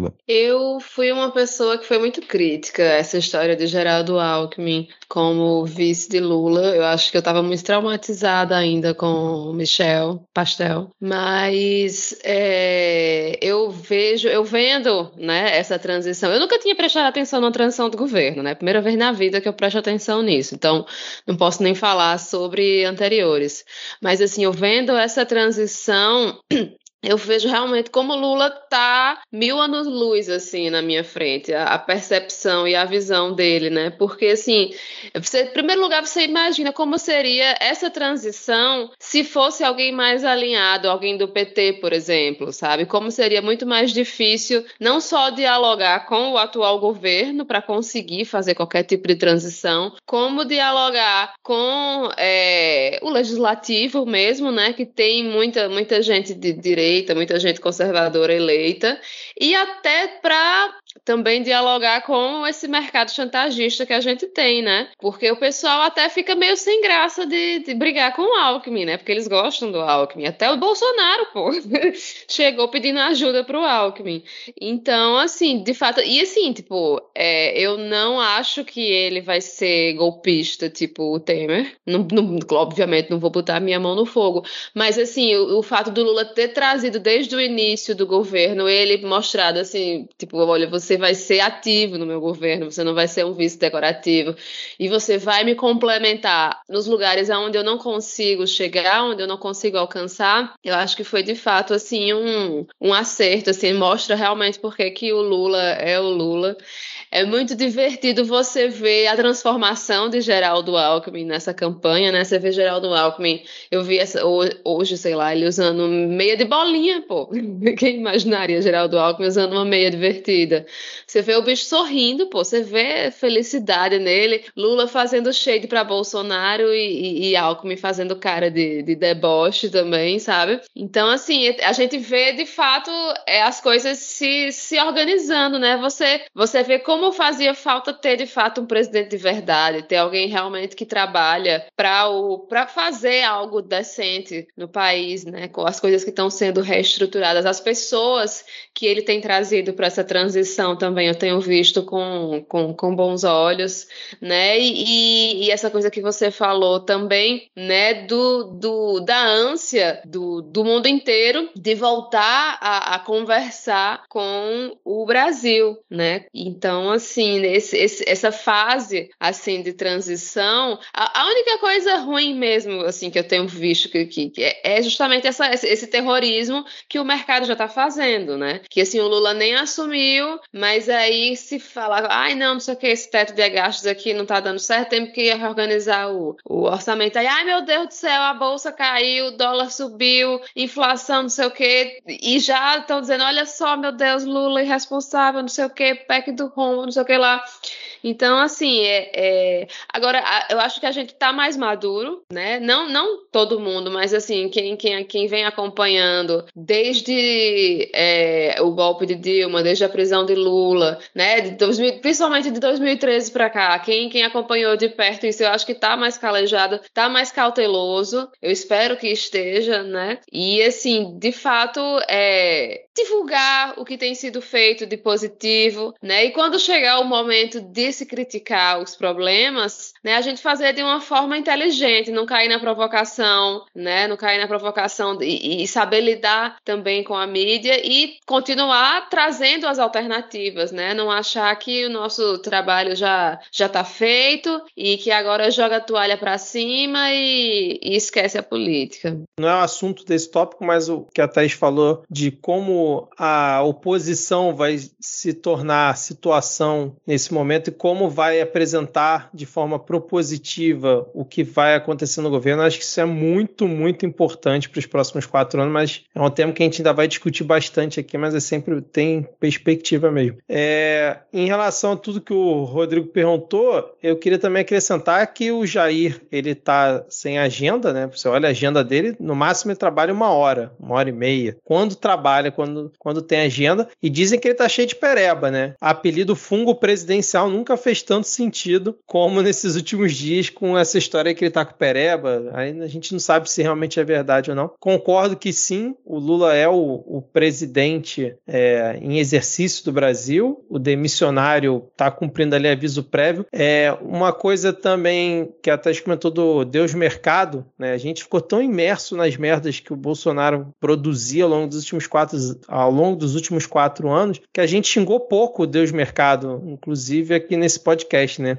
Então, assim, Deus mercado, vá pra puta que pariu. Vamos começar a xingar aqui, porque o que o Lula falou né, essa semana e que estão atribuindo a queda da Bolsa hoje, que acho que foi de 4%, e o dólar também disparou, foi pra, de 5,19 para 5,30, sendo que na sexta-feira passada tinha chegado a R$ 5,05, não foi nada diferente do que ele tinha dito durante a eleição. Durante a eleição, ele falou que ia botar o auxílio de 600 reais, ele falou que tinha que voltar com a farmácia popular, com tudo que o Bolsonaro cortou, falou que era contra o teto de gasto, e ontem ele não falou nada diferente. Ele falou que tem que incluir o pobre, certos gastos não deveriam estar no teto, um teto que ele já falou contra o tempo inteiro. E depois da eleição, o que, que aconteceu com a Bolsa? A Bolsa subiu e o dólar caiu. Aí, essa semana agora, o Deus Mercado inventa das suas, pega uma fala do Lula que não mudou em nada do que ele falou a eleição inteira e atribui a isso o que aconteceu hoje na Bolsa. Então, assim, é completamente surreal esse movimento de atribuir o que aconteceu hoje não ao resultado ruim da inflação, não ao que está acontecendo nos Estados Unidos, e sim a fala do Lula. Então, assim, é mais uma daquelas que o pessoal chuta qualquer coisa para ver se cola. E muita gente acredita nisso. E eu tô com o Otávio Guedes, eu fui até resgatar a fala dele hoje, no, mais cedo na Globo News, que ele falou o seguinte: ó, o mercado é uma entidade bolsonarista. Inclusive, quando a democracia esteve ameaçada, ele precificou a ditadura e foi em frente. Então, nem sei se no campo democrático o mercado está. Depois desses quatro anos de governo Bolsonaro, muitas coisas ficaram claras.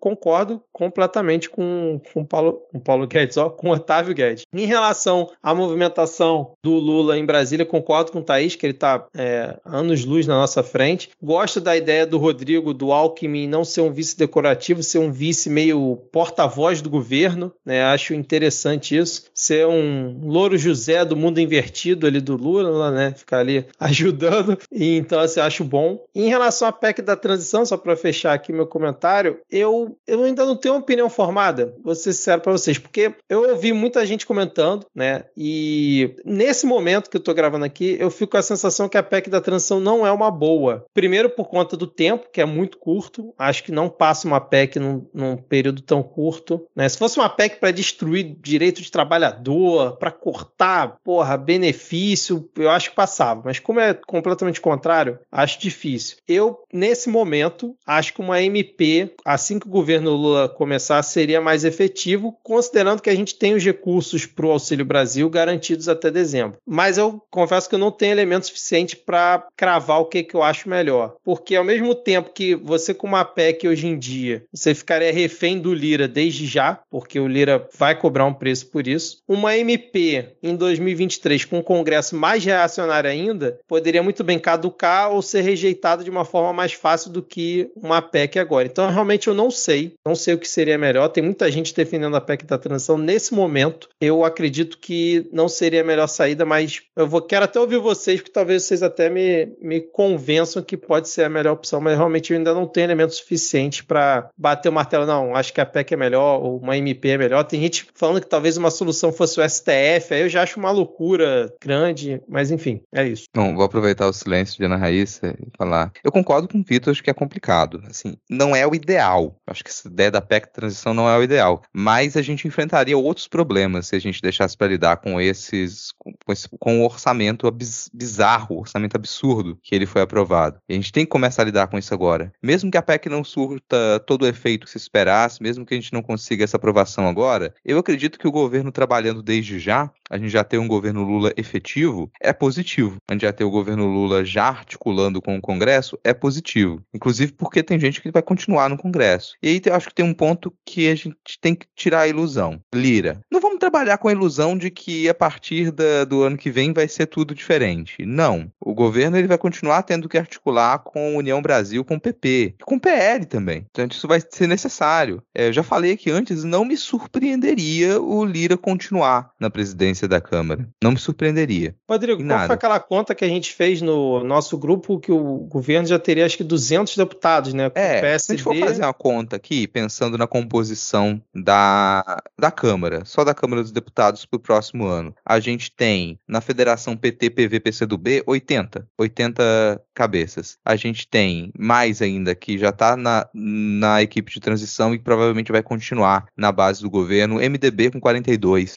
O PSD ainda está negociando, mas acho muito provável que o PSD continue ainda. Mesmo que não seja integralmente, mas vamos chutar que seja integralmente. Mais 42. A gente tem o PSB com 14, a Rede Pessoal com 14, o Avante com 7, o PROS com 3, e isso posso estar falhando aqui, mas acho que dá 201, ou 200 e pouco ali. Já passou de 200. A gente precisa de 248, eu acho, para a gente conseguir fazer as aprovações com maioria. Então vai ser necessário uma articulação, provavelmente, com alguns partidos ali que eles são mais fáceis da gente conseguir pelo menos metade deles, como é o PP, por exemplo, e o União Brasil, porque não são partidos fortemente ideológicos, são partidos de centrão, são partidos que eles normalmente liberam bancada para votar. Então não tem esse controle total dos parlamentares. Eu acho muito provável que tenha essa negociação com o PP e com a União Brasil para aprovação de algumas dessas propostas. Mesmo com o PL é possível, que é a maior bancada com 99, mas acho que a gente consegue menos números lá em possíveis negociações. Agora, se a gente pega esse, isso que a gente já tem, os números que a gente já tem agora, com a base que apoiou o Lula e com quem está entrando na equipe de transição agora, já foi convidado, ou seja, esse diálogo já foi feito, a gente consegue mais de 200 parlamentares. Então, aquele discursinho de que nosso Lula está com minoria na Câmara, vai ser difícil de aprovar as coisas, está caindo por terra. Não vai acontecer isso porque é o Lula, ele consegue fazer esse tipo de negociação. E sim, tem riscos na PEC da transição. Um dos riscos, por exemplo, é que na negociação para essa aprovação se coloque um jabuti com um, uma plaquinha do orçamento secreto lá.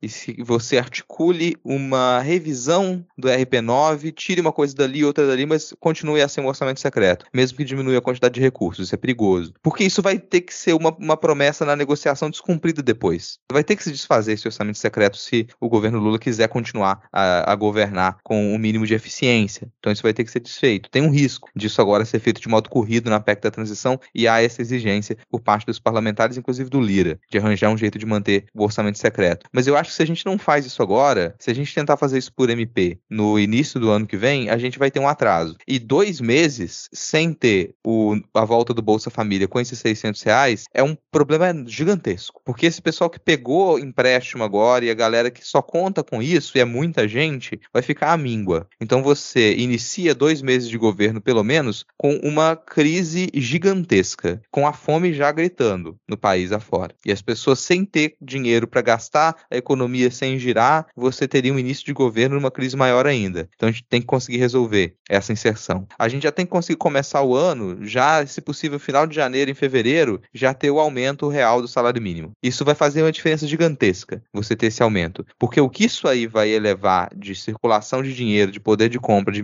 melhoria ou de criação da qualidade de vida básica para boa parte da população, vai ser enorme. Então esses dois pontos para mim eles são fundamentais. Outras coisas elas vão precisar ser feitas por MP também.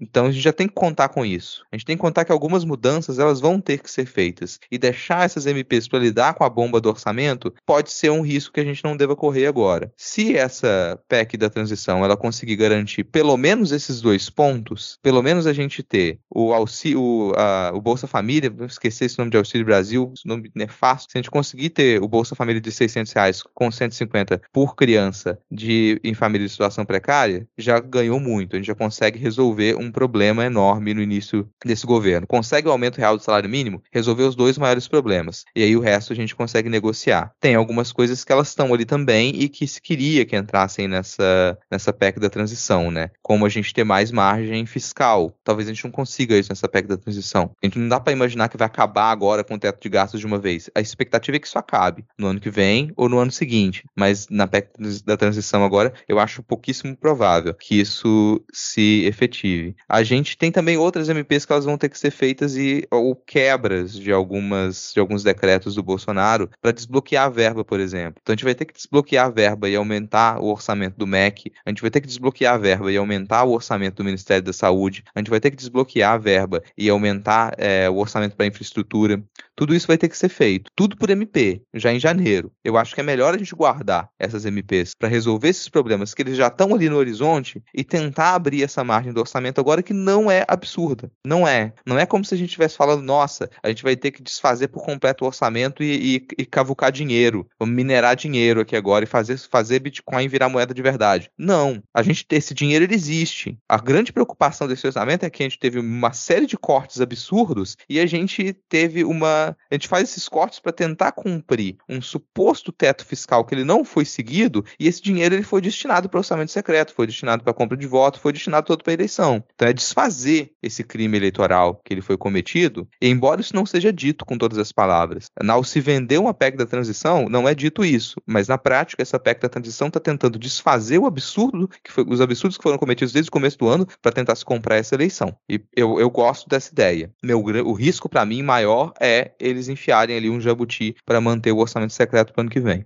É o que eles têm alegado justamente nessa questão da PEC é que eles querem resolver todas essas situações mais críticas, né, de farmácia popular, merenda, auxílio, etc, na PEC. Porém, caso não consigam resolver tudo isso, eles têm mais dois duas possibilidades, né? Que se eu não, não me falha a memória, seria justamente medidas provisórias e, em último caso, tentar remanejar o orçamento da, da, das emendas dos relatores para cobrir esses, esses rombos, né? Então, assim, é, seria tipo o ideal seria que tudo fosse resolvido a partir dessa PEC, mas existe o plano B e o plano C para que consigam cumprir as, as promessas de campanha, né?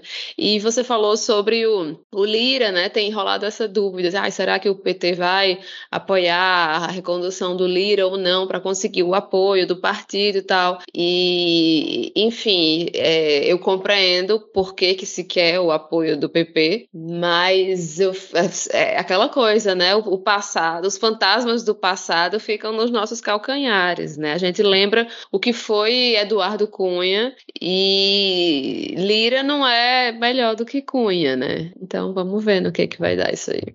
Assim, e tem essa. A gente vai ter que enfrentar essa guerra de negociação também, porque outros partidos vão querer a presidência da Câmara. MDB é um deles. Então, o MDB na base do, do governo do PT, uma da, dos pedidos pode ser: olha, a gente quer um apoio para conseguir a presidência da Câmara. Muito difícil fazer essa negociação. O próprio Lula já tinha falado que o Lira queria ser primeiro-ministro, né? Que ele se, se entendia primeiro-ministro e era ele quem mandava no Brasil e não Jair. Ou Lira vai já assumir o papel, né, o vizir no lugar do vizir, ou ele vai ser rancoroso aí, né? Mas eu acho que não, ali não tem fibra para ser rancoroso, não. Gosto do, do, da linha de raciocínio do Rodrigo também e concordo que, que uma PEC seria o menor dos males agora para resolver, porque por MP você já tem muito mais coisa para resolver e, e breve, então. E acho que a forma que o governo Lula, esse governo de transição, der, né, o jeito que ele der nisso, ah, vamos fazer uma PEC, vamos fazer agora, vai desfazer esse, esse, esse novelo maluco, crime eleitoral aqui, para ver o que, que a gente tira e começa a tecer alguma coisa que presta, vai dar o tom do primeiro governo, do primeiro ano de governo Lula. Porque a gente já espera, a gente já falou que algumas vezes outros podcasts por aí, outros analistas por aí, ó, eu, eu dizendo que nós somos super analistas, mas todo mundo tá falando por aí o, o quê? Que o primeiro ano de governo Lula não vai ser fácil. Então vocês não venham chorar, sabe? Ai meu Deus, não comprei carro por 20 mil reais em março. Porque vocês não vão comprar, não vamos comprar. O dólar não vai estar dois, sabe, em julho para vocês viajarem para Miami. Porque todo mundo já está falando isso ao mesmo tempo. Lula está esperando, todos estamos esperando que vai ser um primeiro ano de governo difícil, porque nós estamos pegando terra arrasada, praticamente. Então, que esse governo de transição conseguir fazer agora, dentro disso que a gente está conversando, né? Como que vai tratar isso? Vai ser uma PEC? Vai ser um MP? Vamos tentar, porque, né? Ele já estava sacando que não ia ser eleito, porque senão se ele paralisou a máquina do governo, né? Jogou um rio de dinheiro na, nas costas do Lira e de tantos outros, bilhões literalmente, e o resto que fica aí. Não, não vou incluir farmácia popular, não vou incluir auxílio, não vou incluir nada. No ano que vem que se foda. E então, assim, o que, é que nós vamos fazer disso? Isso vai dar a tônica de quão arrasador será o ano que vem. Eu tenho fé de que,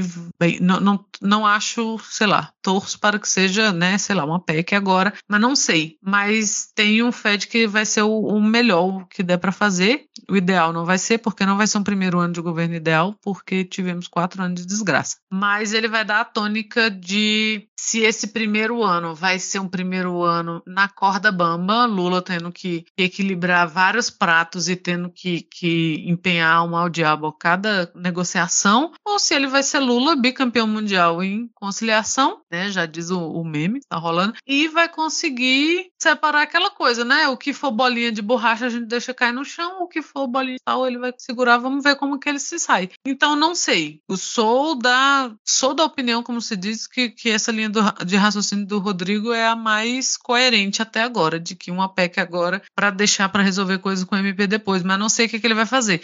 Mas eu acho que é isso que vai dar a tônica, né, de como que esse primeiro ano vai caminhar, porque não vai ser um primeiro ano fácil, mas a fome não espera. É, o mercado vai chilicar, vai dar, né? Porque, meu Deus, criar emprego e matar a fome de pessoas e baixar o dólar. Então, assim, ele ainda vai ter que lidar com isso. E a gente tem que, tem, tem que estar preparado para não deixar isso pautar a nossa visão do governo, né? Então já vai começar assim, ah, olha, mas tá vendo, o mercado já está reclamando. Nunca foi uma promessa de que o mercado, a direita, a Globo ou quem quer que seja, vai amar o Lula, né? Eles amaram ali naquele momento que era o Lula que estava esticando a mão para falar, olha. Então, assim, não não é a gente se desesperar aí, nossa, mas o, o Bonner já tá falando mal do Lula de novo, vai falar. Verinha, vai, daqui a pouco já tá aí, né? Marreco tá no Senado, essa figura de senador, daqui a pouco ela vai fazer uma comparação com César, guardem isso, vai, que a cara da Vera vai. Ela vai falar alguma coisa de Senado romano, ela vai, ela é dessas.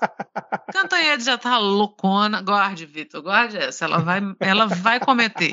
Vai cometer. Cantanhede já tá doidona, Globo News já. Então, assim, não vai ser um ano que todos vão amar governo Lula, não vão. Então, vamos ver como que, que vai andar a carruagem a partir daí. Mas eu acho que, que é resolvível, né? Assim, do, do que dá, eu acho que ele já tem algo em mente. Espero que os jabutis que serão colocados no toco não estejam armados depois, não caiam nas nossas cabeças tentando nos rachar a cuca, mas vamos ver. Quer fazer um comentário, Vitor? Não, eu só ia falar que a questão dos ministérios a gente ainda vai ter muito tempo para falar sobre isso, porque ainda não tem nenhum ministério definido. Se especulou muito ao longo dessas últimas duas semanas e com certeza a gente vai criticar alguns, mas eu já queria deixar aqui que a Haddad de ministro da Fazenda é um erro muito grande, muito grande. Espero que não se concretize, mas segue aí, Rodrigo, era só isso, rapidinho mesmo. Não, esse é, é, a gente não vai ter tempo para comentar aqui agora, tem muita coisa que a gente não consegue comentar nesse episódio, tá, gente? Então fica pros próximos. Possível formação ministerial é uma delas, erros vão ser cometidos, aceitem. Isso vai acontecer, muita gente vai entrar ali que não vai agradar ninguém, aceitem, vai acontecer, e é, e é ao aceitar, não, é, não tô falando aceitar e fique de boa, não, gente. É não negar a realidade. É não começar simplesmente a bater o pé e falar, nossa, isso é horrível, pipipi, popô. Lide com o fato, analise o fato e aí a gente pensa em como resolver o problema. Não tem que ficar na ilusão de que a eleição do Lula resolveu tudo, que a gente que as coisas vão ser maravilhosas daqui para frente, não. É, tem, a gente não comentou aqui também de possíveis cassações de Zambelli e até do, do Moro também tem chance de, de cassação. Então são coisas possíveis, sonhos, sonhar é de graça. Se a gente sonha junto, pode virar realidade. É, não falei que também que, bom, tem dinheiro, não falta, né? Tinha deixado de comentar da, dos dividendos da Petrobras, porque muita gente não presta atenção nisso, mas a regra para distribuição dos dividendos da Petrobras ele foi mudada ano passado. Então, antes era uma, uma distribuição anual por ano, os acionistas recebiam os dividendos, e isso foi passado para trimestral.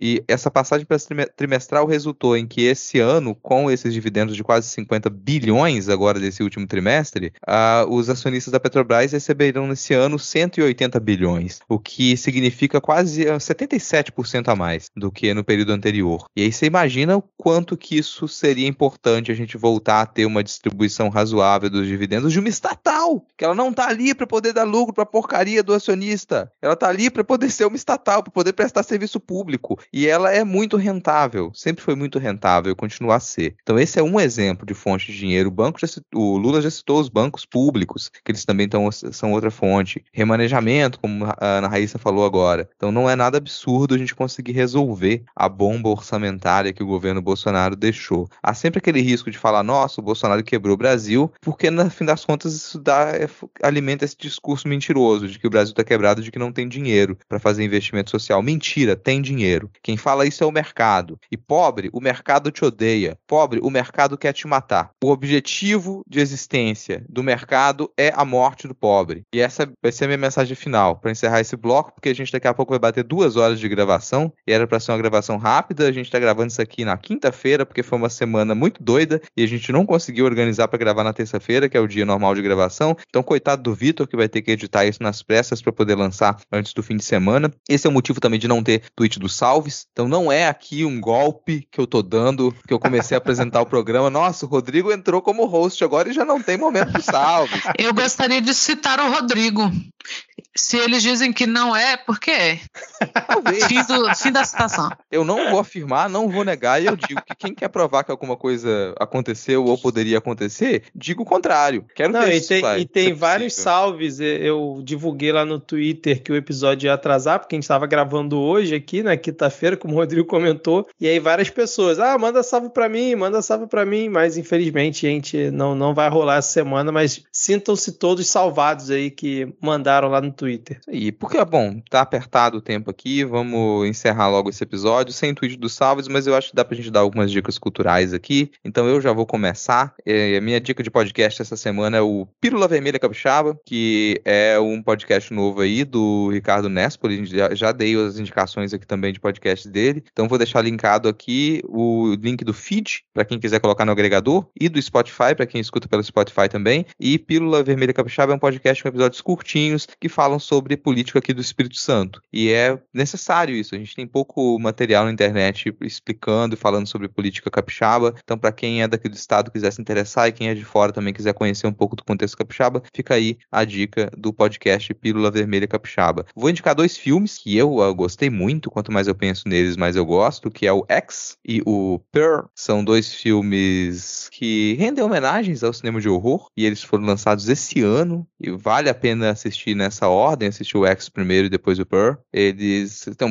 tem uma é a mesma atriz nos dois filmes e ela destrói. Visualmente o filme é muito bom, tem soluções visuais maravilhosas, um roteiro super simplesinho e que te ajuda a acompanhar essa narrativa visual também. Então fica linkado aqui também essas duas sugestões de filmes desse ano para vocês assistirem. Já até digo que tá caindo de caminhão fácil. Eu perdi a conta de quantas cópias desses filmes caíram de caminhões por aí, então tá super fácil de encontrar. Alguém mais tem dica cultural para encerrar, Ana Raíssa? Eu tenho a minha dica de sempre, quando eu não tenho dica, mentira, quando eu tenho dica também, que é o Suposta Leitura, o podcast que eu faço com o Lucas Mota, que está nos finalistas do Jabuti. No outro episódio, o Rodrigo tinha indicado o livro dele, que estava na, no, nos 10 finalistas, agora está nos 5, está cada vez mais próximo de ser famoso e não ser rico, porque só pode ser uma das duas coisas na vida. E a gente está lá quatro anos já de, de podcast discutindo literatura, meia horinha a cada 15 dias. Vamos lá dar uma moralzinha pra gente. É isso. É, antes da Thaís dar as suas dicas, não sei se ela vai dar alguma dica hoje, eu queria criticar as dicas do Rodrigo, porque um filme é nota 6.6 e o outro 7.1. Que absurdo é esse, Rodrigo? Você que é o cara né, que fala que filme bom no MDB é abaixo de 5, indicando dois filmes com nota alta. Exceções, Vitor. Tudo na vida tem exceção. Toda semana tu traz uma exceção aqui, cara. Cara. Tá, tá virando regra. aí, aí, regra. aí não é culpa minha. Se de repente eu tô fazendo aqui um papel de esclarecimento da população e as pessoas começaram a assistir os vídeos que eu indico e ir lá avaliar positivamente o MDP, talvez seja esse o sinal. Talvez o que esteja acontecendo é isso. Milhares e milhares e milhares de ouvintes do Midcast pegam as minhas dicas de filme aqui, vão lá no MDB e dão nota positiva. Então agora pode ser, tá vendo, Vitor? Que bom que você comentou isso. Bem nota feliz. negativa, por se você gostou de alguma dica do Rodrigo. É, fico muito feliz que vocês tenham fazendo esse papel, mas vocês estão agindo errado. Vocês estão complicando uma informação que é um parâmetro que é um parâmetro que é utilizado no mundo inteiro. Então, você não pode ir lá num site que ele passe informação para as pessoas e deturpar essa informação. E aí vão dizer que isso é um movimento organizado. Vão procurar a fonte e vão chegar aqui. Então, por favor, se você gostou de um filme no MDB, dê nota negativa. É grave, é grave. Bom, eu vou começar as dicas culturais, fazendo o jabá básico, né? O projeto Outras Histórias ainda está no Catarse até 9 de dezembro. Vão lá apoiar, quem não puder apoiar, compartilha. Toda ajuda é muito bem-vinda. É, eu vou indicar um fio do Jefferson Menezes. É Protesto ou um filme de comédia da sessão da tarde, que reúne os melhores memes dos protestos patriotas, os patriotas golpistas. É maravilhoso. Você assim que não conseguiu acompanhar todos porque foi muita coisa, aqui tem um resumo bem legal. Quando você estiver triste, vai lá que você vai dar boas gargalhadas. E como não poderia deixar de ser, eu vou indicar aqui dois álbuns de uma das melhores cantoras, uma das maiores artistas do Brasil que nos deixou essa semana, a maravilhosa Gal Costa. Então, para quem por algum acaso não, não conhece, conhece pouco, quer conhecer mais, eu vou indicar Gal a Todo Vapor, que é um álbum ao vivo, um dos primeiros álbuns dela. Muito bom, tem músicas maravilhosas. E também Gal Tropical. São dois álbuns que eu, que eu gosto, que tem músicas muito boas. E eu indico para vocês aproveitarem, porque ela partiu, mas felizmente a gente tem aí a arte dela para nos acompanhar aí pelo resto das nossas vidas. Belíssimas dicas, Thaís, belíssimas dicas. Gal Costa estará sempre aqui com a gente. É isso, gente, fechamos? Rodrigo, posso finalizar então aqui o episódio, você me permite? Cara, é, é, com você agora, eu já acabei a minha participação. acabei a minha participação. Quando você criticou, quando você falou que eu tô indicando filmes com notas elevadas, eu já me senti mal e eu já tava até mutando o microfone. É treta, terminou com treta. Grave, grave. Ai, ai. Valeu então, ouvinte. Muito obrigado por ter aturado a gente nesse retorno após uma semaninha de folga aí. Então, valeu, Rodrigo, valeu, Ana, valeu, Thaís e até a próxima. Tchau, tchau. Valeu, galera. Valeu, Tchauzinho. Tchau.